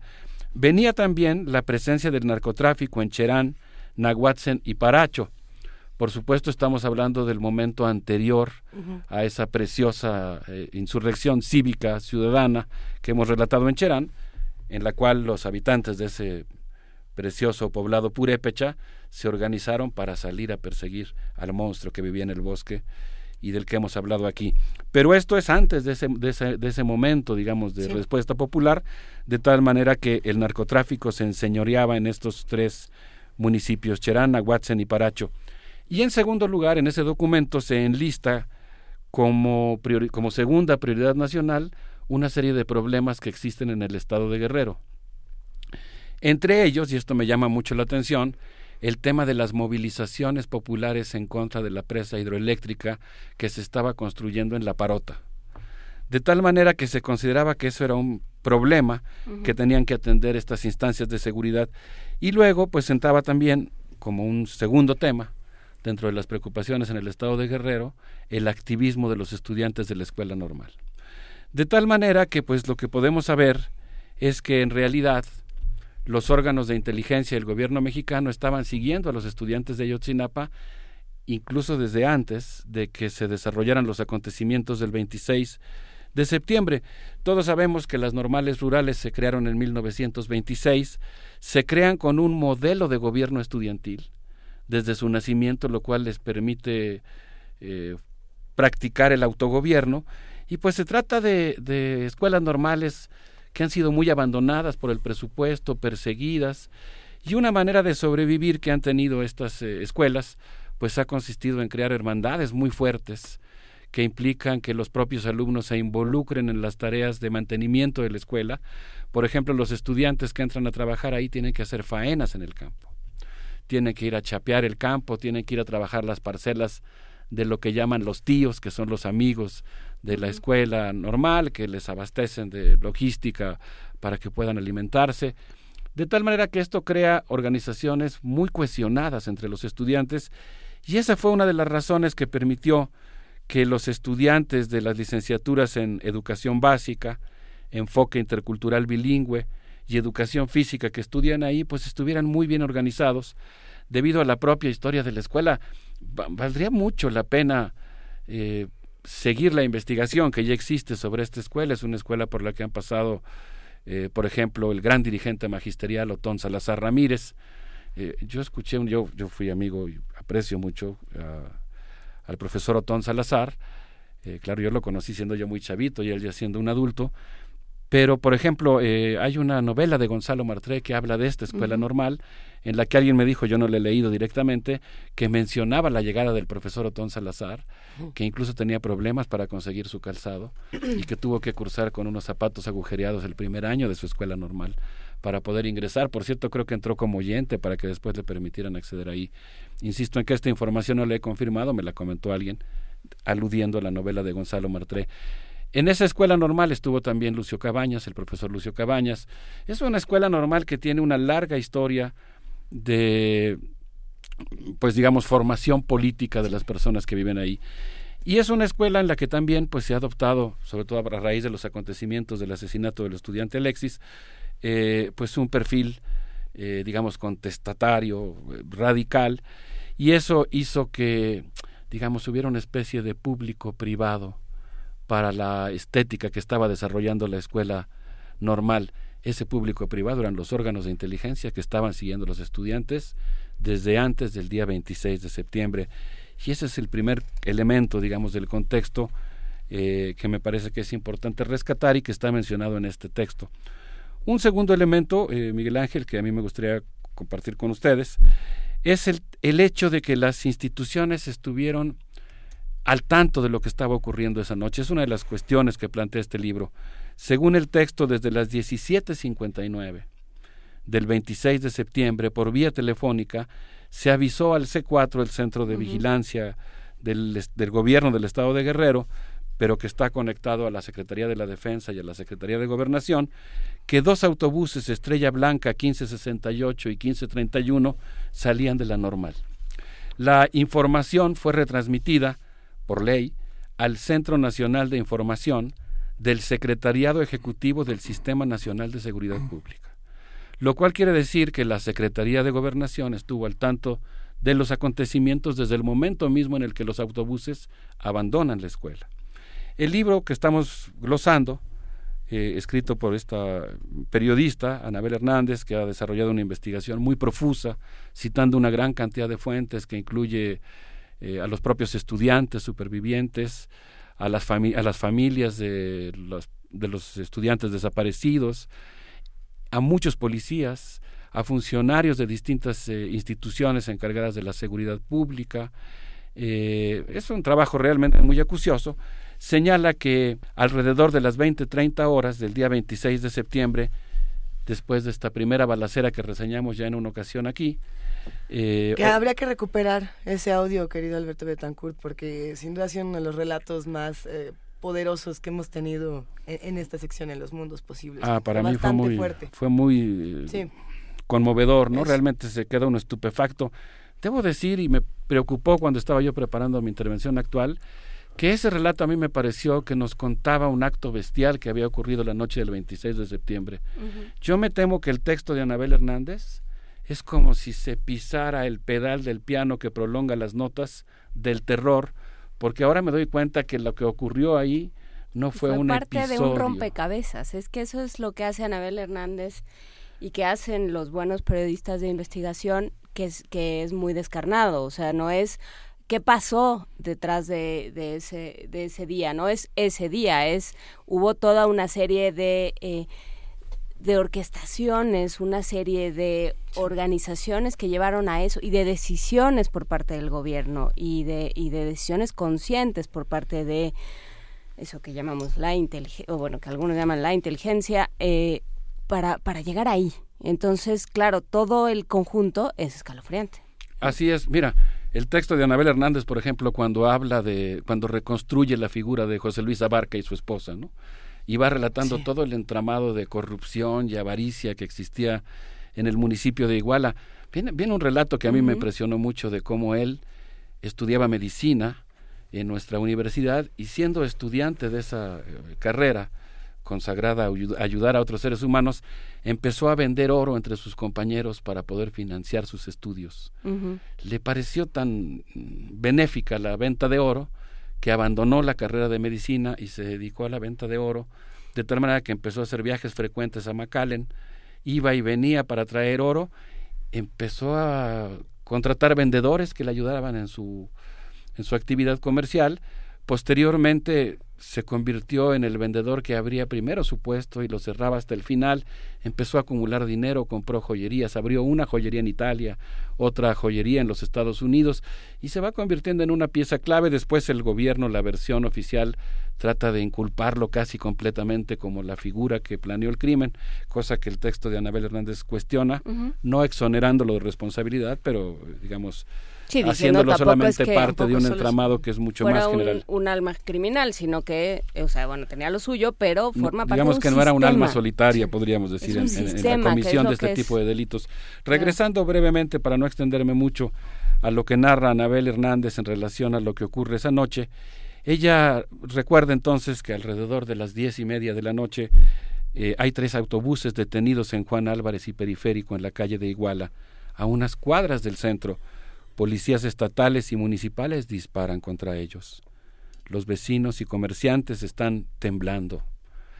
Eh, ella relata el terror que están sufriendo los vecinos cuando están escuchando esos disparos que son hechos con armas de alto calibre que además atraviesan las paredes y dice que en los relatos de los testigos, de los vecinos que estaban ahí en la cercanía del centro, pues estaban tirados en el suelo con miedo porque sentían que las paredes parecían de papel. El hecho es que cuando se atreven a asomarse, los vecinos quedan horrorizados por lo que ven. Fernando Marín, el Carrillas, uno de los estudiantes que está a bordo de los eh, autobuses, toma un extinguidor desesperado por la lluvia de balas que está cayendo sobre su unidad y decide bajar para tratar de replegar a los policías. En ese momento él eh, recibe un balazo en el antebrazo derecho, eh, comienza a sangrar profusamente, tiene 20 años y piensa que esa noche va a morir. Ese, ese momento en el libro, por cierto, que eh, tiene eh, un, poco más explícito, es quizá uno de los momentos más, más fuertes, ¿no? Eh, cuando describe el, brazo y la sensación de todos los que están alrededor. Y, la, la desesperación que sienten cuando él sube al camión, estando herido, uno de sus compañeros se acerca para aplicarle un torniquete. y entonces el cochiloco, que es uno de los estudiantes, que es el responsable político, eh, que se encuentra a bordo del camión decide rendirse, que bajen los estudiantes. Eh, cuando él baja le piden que se tire al piso, él acepta someterse, pero no quiere tirarse al piso y un policía le da un cachazo en la sien, lo tira al piso, quedan las paredes incluso salpicadas de sangre. Los normalistas bajan, la policía los somete y los tiende en el suelo. Fernando Marín está sangrando, está tirado en el piso y un policía estatal le pone el arma en la sien. Fernando siente el frío del arma. Eh, en ese momento otro policía le grita, mátalo, mátalo. Y milagrosamente el policía, en lugar de accionar su arma, la retira de su cabeza, llama a una ambulancia y cuando llega la ambulancia los socorristas se quedan petrificados y con miedo de entrar a la escena de lo que está ocurriendo. Los normalistas le suplican que entren. Finalmente los socorristas en estos actos de valor ciudadano, como el que ha ocurrido con la propia periodista que ha contado la historia, deciden entrar, eh, atienden a Fernando Marín y lo suben a la ambulancia y la última escena que él ve es la de sus compañeros que están tirados en el piso, están sometiendo al cochiloco cuando él, cuando él lo ve, pero pues finalmente él ve a 38 de sus compañeros tirados en el piso, de los cuales eh, él fue la última persona que los vio con vida. Cuando se lo llevan, el dolor lo aturde, pero pues él se da cuenta de lo que está pasando y él señala la presencia de policía estatal. Entonces un vecino que después recibió una llamada de su hermano y que dijo, oye, vine a comprar una cosa, un comercio en el centro, y pues empezó una balacera terrible, está pasando algo espantoso, por favor ven a ayudarme. El hermano acude a, a rescatar a su familiar y nunca puede entrar porque la zona está acordonada por la Policía Federal. De tal manera que en este relato que hace Anabel Hernández, en el que no ha sido exhaustivo, estoy solamente dando algunos indicios, queda muy claro que desde el momento en que los autobuses salieron de la normal, había eh, instituciones que estaban siguiendo lo que estaba ocurriendo y que particularmente en el caso ya de la balacera, pues estaban eh, presentes no solamente policías municipales, también policías estatales que no fueron mencionados en el curso de la investigación y estaba acordonando la zona la Policía Federal. De tal manera que esto pues contribuye a crear este clima de sospecha fundada, generalizada que existe en la percepción pública masiva en relación al hecho de que las investigaciones no reseñaron la verdad, sino que estuvieron todo el tiempo manipulando los acontecimientos para cambiarlos. Y la ventaja del periodismo es que gran parte del trabajo de Anabel Hernández que está en la verdadera noche de iguala.com, que es una, una, página que desarrolló junto con el grupo editorial en el que está, pone, pone al alcance de la... Es con proceso, Sí, y de los, los documentos. Y gran parte de lo que puede hacer el periodismo, que no puede hacer la investigación eh, judicial, es eh, ampliar la parte de los testigos, que se convierten en testimonios, que es algo que finalmente da, esa, da ese enorme poder. ¿no? Creo que para todos es muy difícil hacerse una idea de lo que pasó en esa ocasión, pero pienso que hay dos o tres relatos básicos. Sin lugar a dudas, uno de ellos es el del grupo eh, de expertos, el GIEI, que hemos reseñado aquí, esta versión de Anabel Hernández, desde luego los propios documentos judiciales en el caso de aquellos que han sido publicados, pero pues pienso que, aunque es algo muy duro, es muy importante para nuestra sociedad conocer lo que pasó ese día para poder saber cómo evitar que vuelva a ocurrir alguna vez. ¿Les parece bien si escuchamos algo de música? Sí, por favor. Nuevamente cortesía de la Escuela del Rock a la Palabra, vamos a escuchar a Anda con No Quiero. Aire enrarecido eco denso y frío. Es el polvo que arrastra tristeza por el camino sombrío.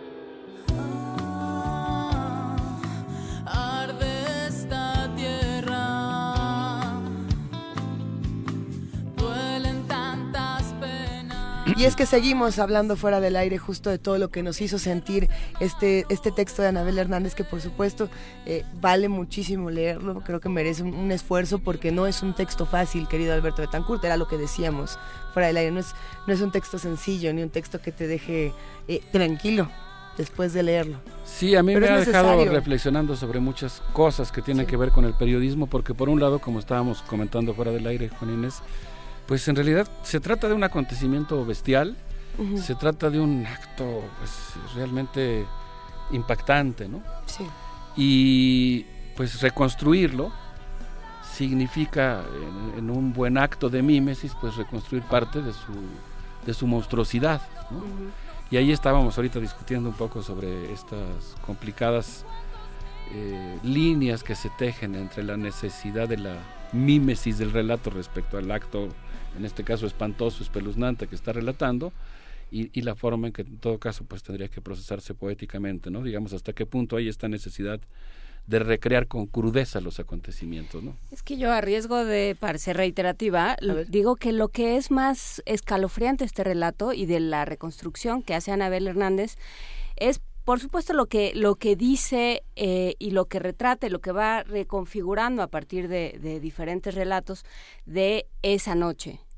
Pero para mí lo más fuerte o sea lo más espeluznante hablamos con ella eh, Luis Flores y yo en la feria de minería y lo que era más terrible era eh, lo que ella revela de un sistema de un sistema que reconoce que hay ciudadanos prescindibles Que Así es lo mismo que planteaba, por ejemplo, Temoris Greco en el documental que pudimos ver en, eh, recientemente En en, TV TV, UNAM, pero que también ya se había estrenado, si no me equivoco, un año atrás y que bueno, lo, lo, lo abrumador es que la información está ahí desde hace años y no hacemos nada con ella. ¿no? Sí, y yo creo que en ese sentido, aunque yo Bueno, no estoy nosotros sí, pero en este caso no. ofreciendo información original, sino recreando la información y los datos mencionados por Anabel, me parece que como sociedad tiene un valor Por el estar actualizando eh, la memoria respecto a lo que ocurrió.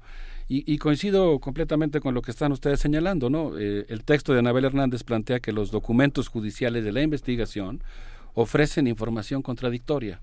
Esta información contradictoria en algunos casos revela mala intención y en algunos casos permite ir creando como islotes de verdad que después van impidiendo que las versiones posteriores logren implantar con éxito la mentira. Por ejemplo, ella menciona que el primer agente del Ministerio Público que llega al cruce de Juan Álvarez y Periférico se llama José Manuel Cuenca Salmerón y él pues eh, empieza a hacer un listado de lo que llama la evidencia en la que se encuentran muy lamentablemente y por supuesto los mencionamos con respeto para sus familias, para el dolor que debe haber involucrado los estudiantes Daniel Solís y Julio César Ramírez.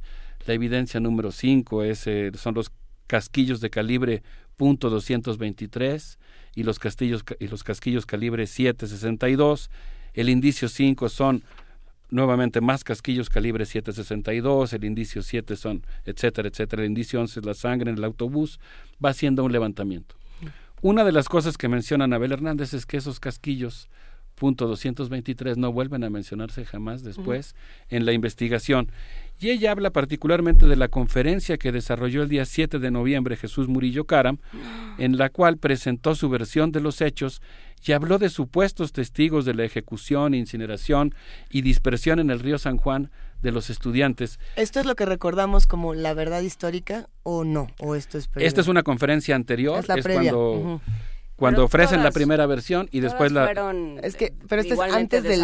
Sí, es antes pero- del ya me cansé, que fue el momento en el que Sí, pero fueron, todas fueron eh, enormemente desafortunadas, además por entrar, por venir a destiempo, mal, Todo eh, mal concebidas, peor ejecutadas, digamos, fue, eh, fueron una desgracia de principio a fin. Bueno, básicamente lo que hace aquí Anabel Hernández es decir que a los a las tres personas a las que se inculpa por haber sido los ejecutores de los crímenes eh, se les toman declaraciones bajo tortura.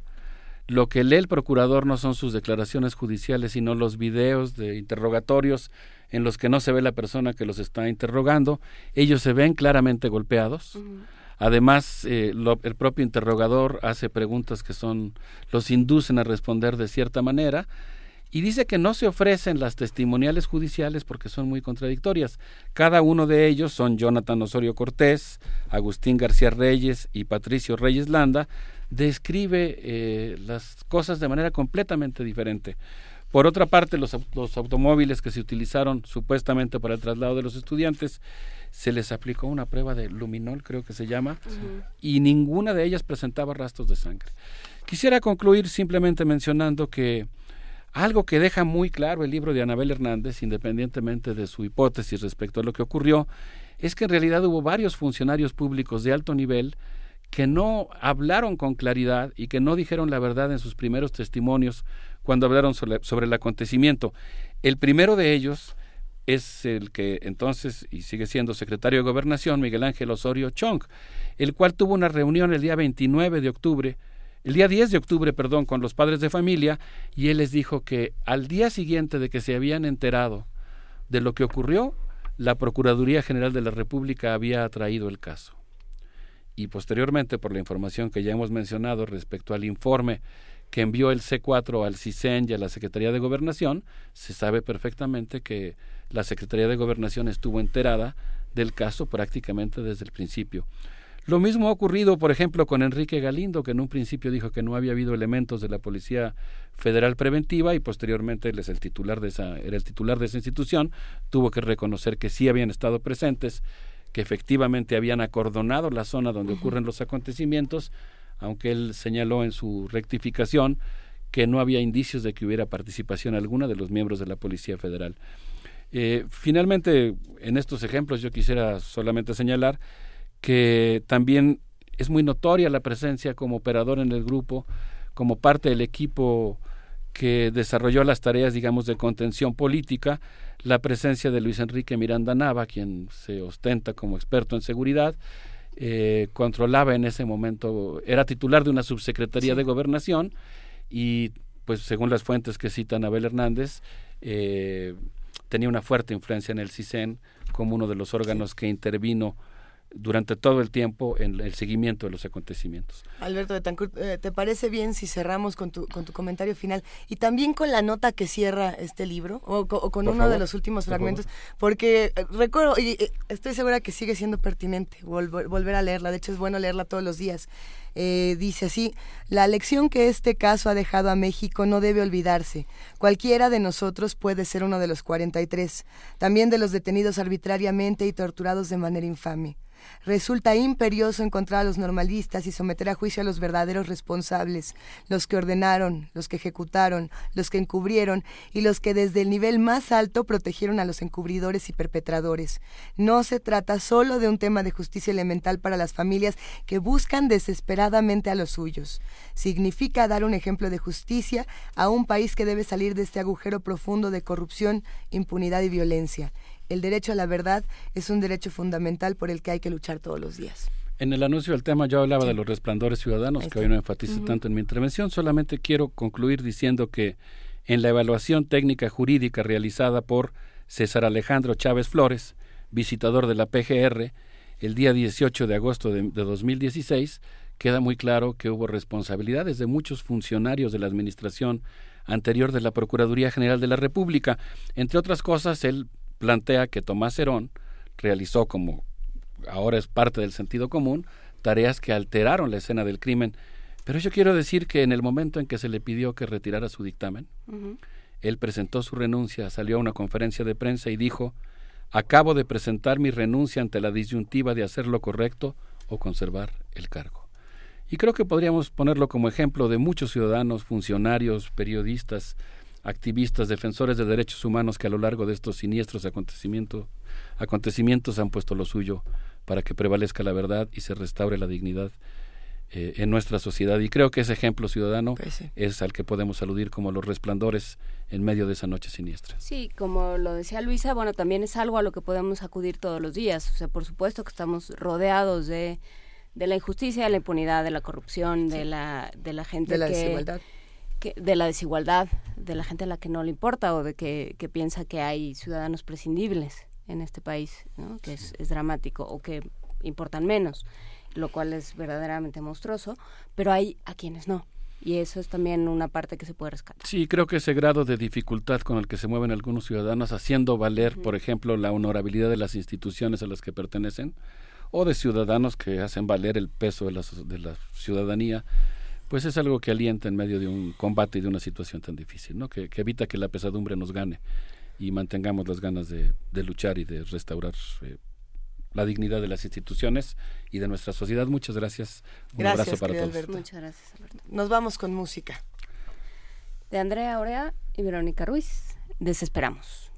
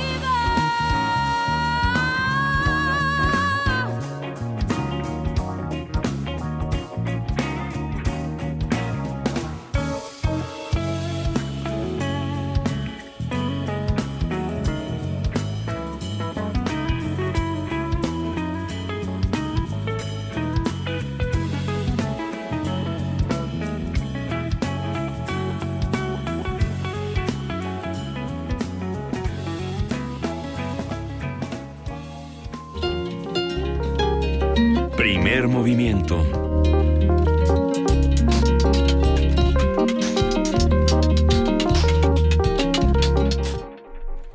9 de la mañana con 49 minutos, casi ya, con 50. Miguel Ángel Quemain, tú estabas hablando hace un momento eh, de, de, otro tipo de preparatorias y otro tipo de lugares donde, se, donde también se discute y donde también se, se generan Sí, la prepa popular, ¿no? Que justamente ahora la, la, Gaceta de la UNAM está haciendo un suplemento coleccionable que vale mucho la pena recuperar, que es la historia de los 150 años de la Escuela Nacional Preparatoria. Y como las normales eh, en México, la historia de la normal es una historia, las normales rurales en, especial, es la historia de una disidencia y de una manera de pensar al país después de la Revolución Mexicana de una manera muy muy muy social, yo no diría de izquierda, pero forma parte del pensamiento, de la historia del pensamiento social de izquierda, en el sentido de buscar equidad, de buscar igualdad y de buscar una integración que hoy en nuestros días está recuperando la, la, educación bilingüe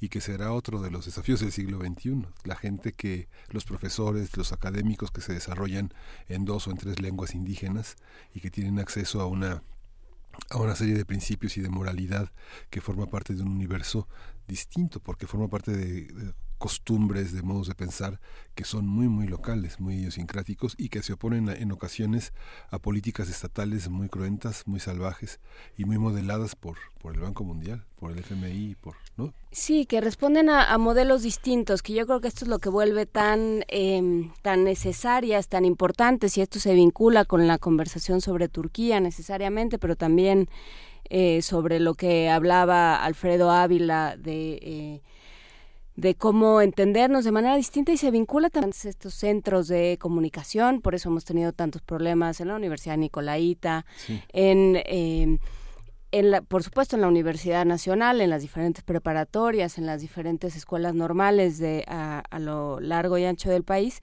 y por eso es tan necesario defenderlos, ¿no? Son, son, son blancos muy sencillos eh, de ataque, de disolución, de de, pensar que son, una, que son amenazantes.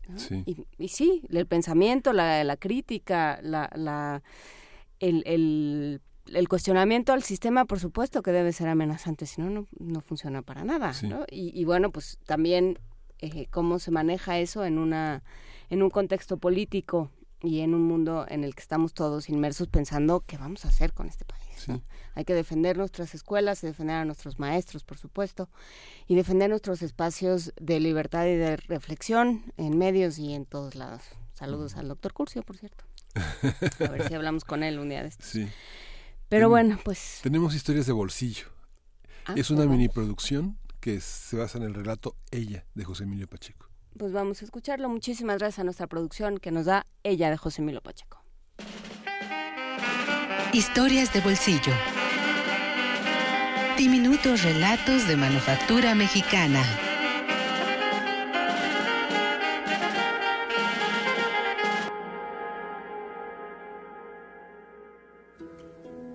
Ella, de José Emilio Pacheco.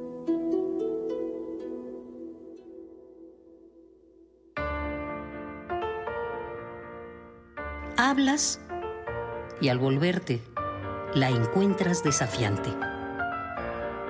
Haces y antes de consumar tus actos y tus obras, ella te sale al paso y te afrenta.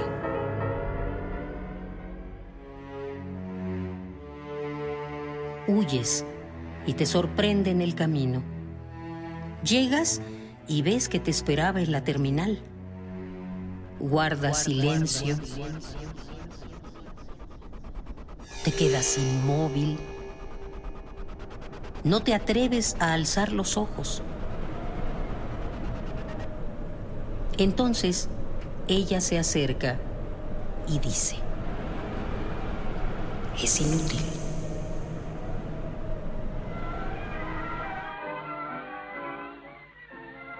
No se equivoca la inmortal, la insaciable, la imbatible. Contra ella, Nada logran el mayor poder, ni la belleza perfecta, ni la más aguda inteligencia.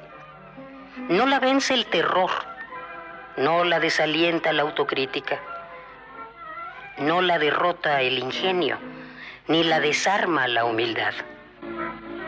Sagrada objeción, no se puede contigo.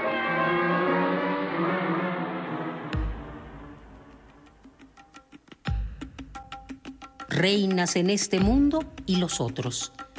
Omnipresente y todopoderosa, no dejas columna en pie, ni estatua con cabeza. Nadie jamás detendrá tu victoria. Ella, de José Emilio Pacheco.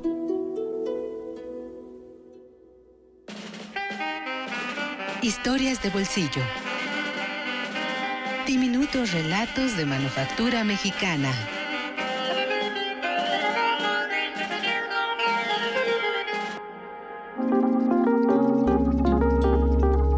Primer movimiento.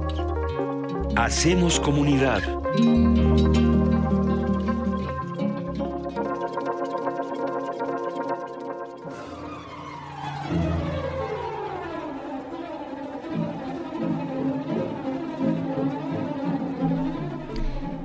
9.56 de la mañana y eso nos da oportunidad de esta bonita sección que oficialmente se llama Hoy en Radio UNAM, pero en realidad, hoy en Radio y TV UNAM, pero que en realidad es conocida en los bajos fondos como el Minuto Mágico de Frida Saldívar. ¿Cómo estás, Frida Saldívar? Hola, muy bien. Bueno, lo compartimos también con nuestra querida Vania Nuche. Exactamente. Y hoy los invitamos a que a las 10 de la mañana tenemos la segunda temporada de Calme Cali con la segunda parte de la entrevista a Feliciano Carrasco. Él es cantautor y traductor de la lengua zapoteca. A las seis de la tarde tenemos también el programa en vivo al compás de la letra y a la medianoche los invitamos a sacar su traje gótico o industrial para escuchar Carpe Noctem de resistencia modulada. Es música electrónica de la escena oscura, ambiental, lo pueden sintonizar a la medianoche. Y cambiamos a el 860 de amplitud modulada para tener el programa Las Voces de la Salud. Y a la una de la tarde tenemos también la retransmisión de la primera temporada de Calme Cali. En la señal de TV UNAM, en el 20.1 de televisión abierta y en el 120 de cable, queremos recomendarles el programa del cineasta mexicano Roberto Fiesco que se llama Cinema 21. Es a las 9 de la noche y hoy analiza junto con el crítico e historiador Jorge Ayala Blanco la madurez del cine mexicano. Así que pueden consultar la más programación, todo lo que resta de la programación de TV UNAM y de Radio UNAM en sus páginas que son radio.unam.mx y tv.unam.mx. Acuérdense que pueden, eh, pueden ver también los programas a través de eh, del Facebook, de, del Facebook, Live. de TV UNAM, perdón, de pronto tuve un lapsus mental. Pero bueno, pues ahí está. Muchísimas gracias, Frida Saldívar. Ahí está la invitación a seguir en la frecuencia de TV UNAM y de Radio UNAM. Hay que decir que eh, madurez, la madurez del cine mexicano forma parte de este abecedario mm. del, cine, del cine mexicano que está realizando eh, el maestro Ayala Blanco. Tuvimos una conversación con él eh, durante la FIL la Filuni durante esta feria, feria Internacional del Libro Universitario que se llevó a cabo en Ciudad Universitaria en ya no sé en cuándo, en mayo. En mayo. Sí. En días pasados. Así es que bueno, también se puede consultar esa conversación en nuestra página de internet. Por lo pronto ya nos vamos y seguimos eh, para despedirnos con Lady Smith Black Mambazo. Sí. Y bueno, esta, esta canción se llama Rain, Rain, Beautiful Rain, que es canción del disco Shaka Zulu de 1987, de las primeras producciones que hizo con Paul Simon tras el éxito entre el grupo vocal y el músico norteamericano que ganó un Grammy al mejor álbum de folk en 1988 y significó ya la definitiva internacionalización del grupo. Vamos a oírlo y bueno, esto fue primer movimiento. El mundo desde la universidad. Luisa Iglesias mandó decir que ya se, que se tenía que ir. Entonces, bueno, pues me quedo yo. El mundo desde la universidad. Nos escuchamos mañana. When the sun says goodnight to the mountain, I am dreaming of the sun. Say goodnight. When the sun goes down, the birds on the trees are singing sweet for the night. When the sun says goodnight to the mountain, I am dreaming of the sun. Say goodnight. When the sun goes down, the birds on the trees are singing sweet for the night. When the sun says goodnight to the mountain, I am dreaming of the sun. When the birds on the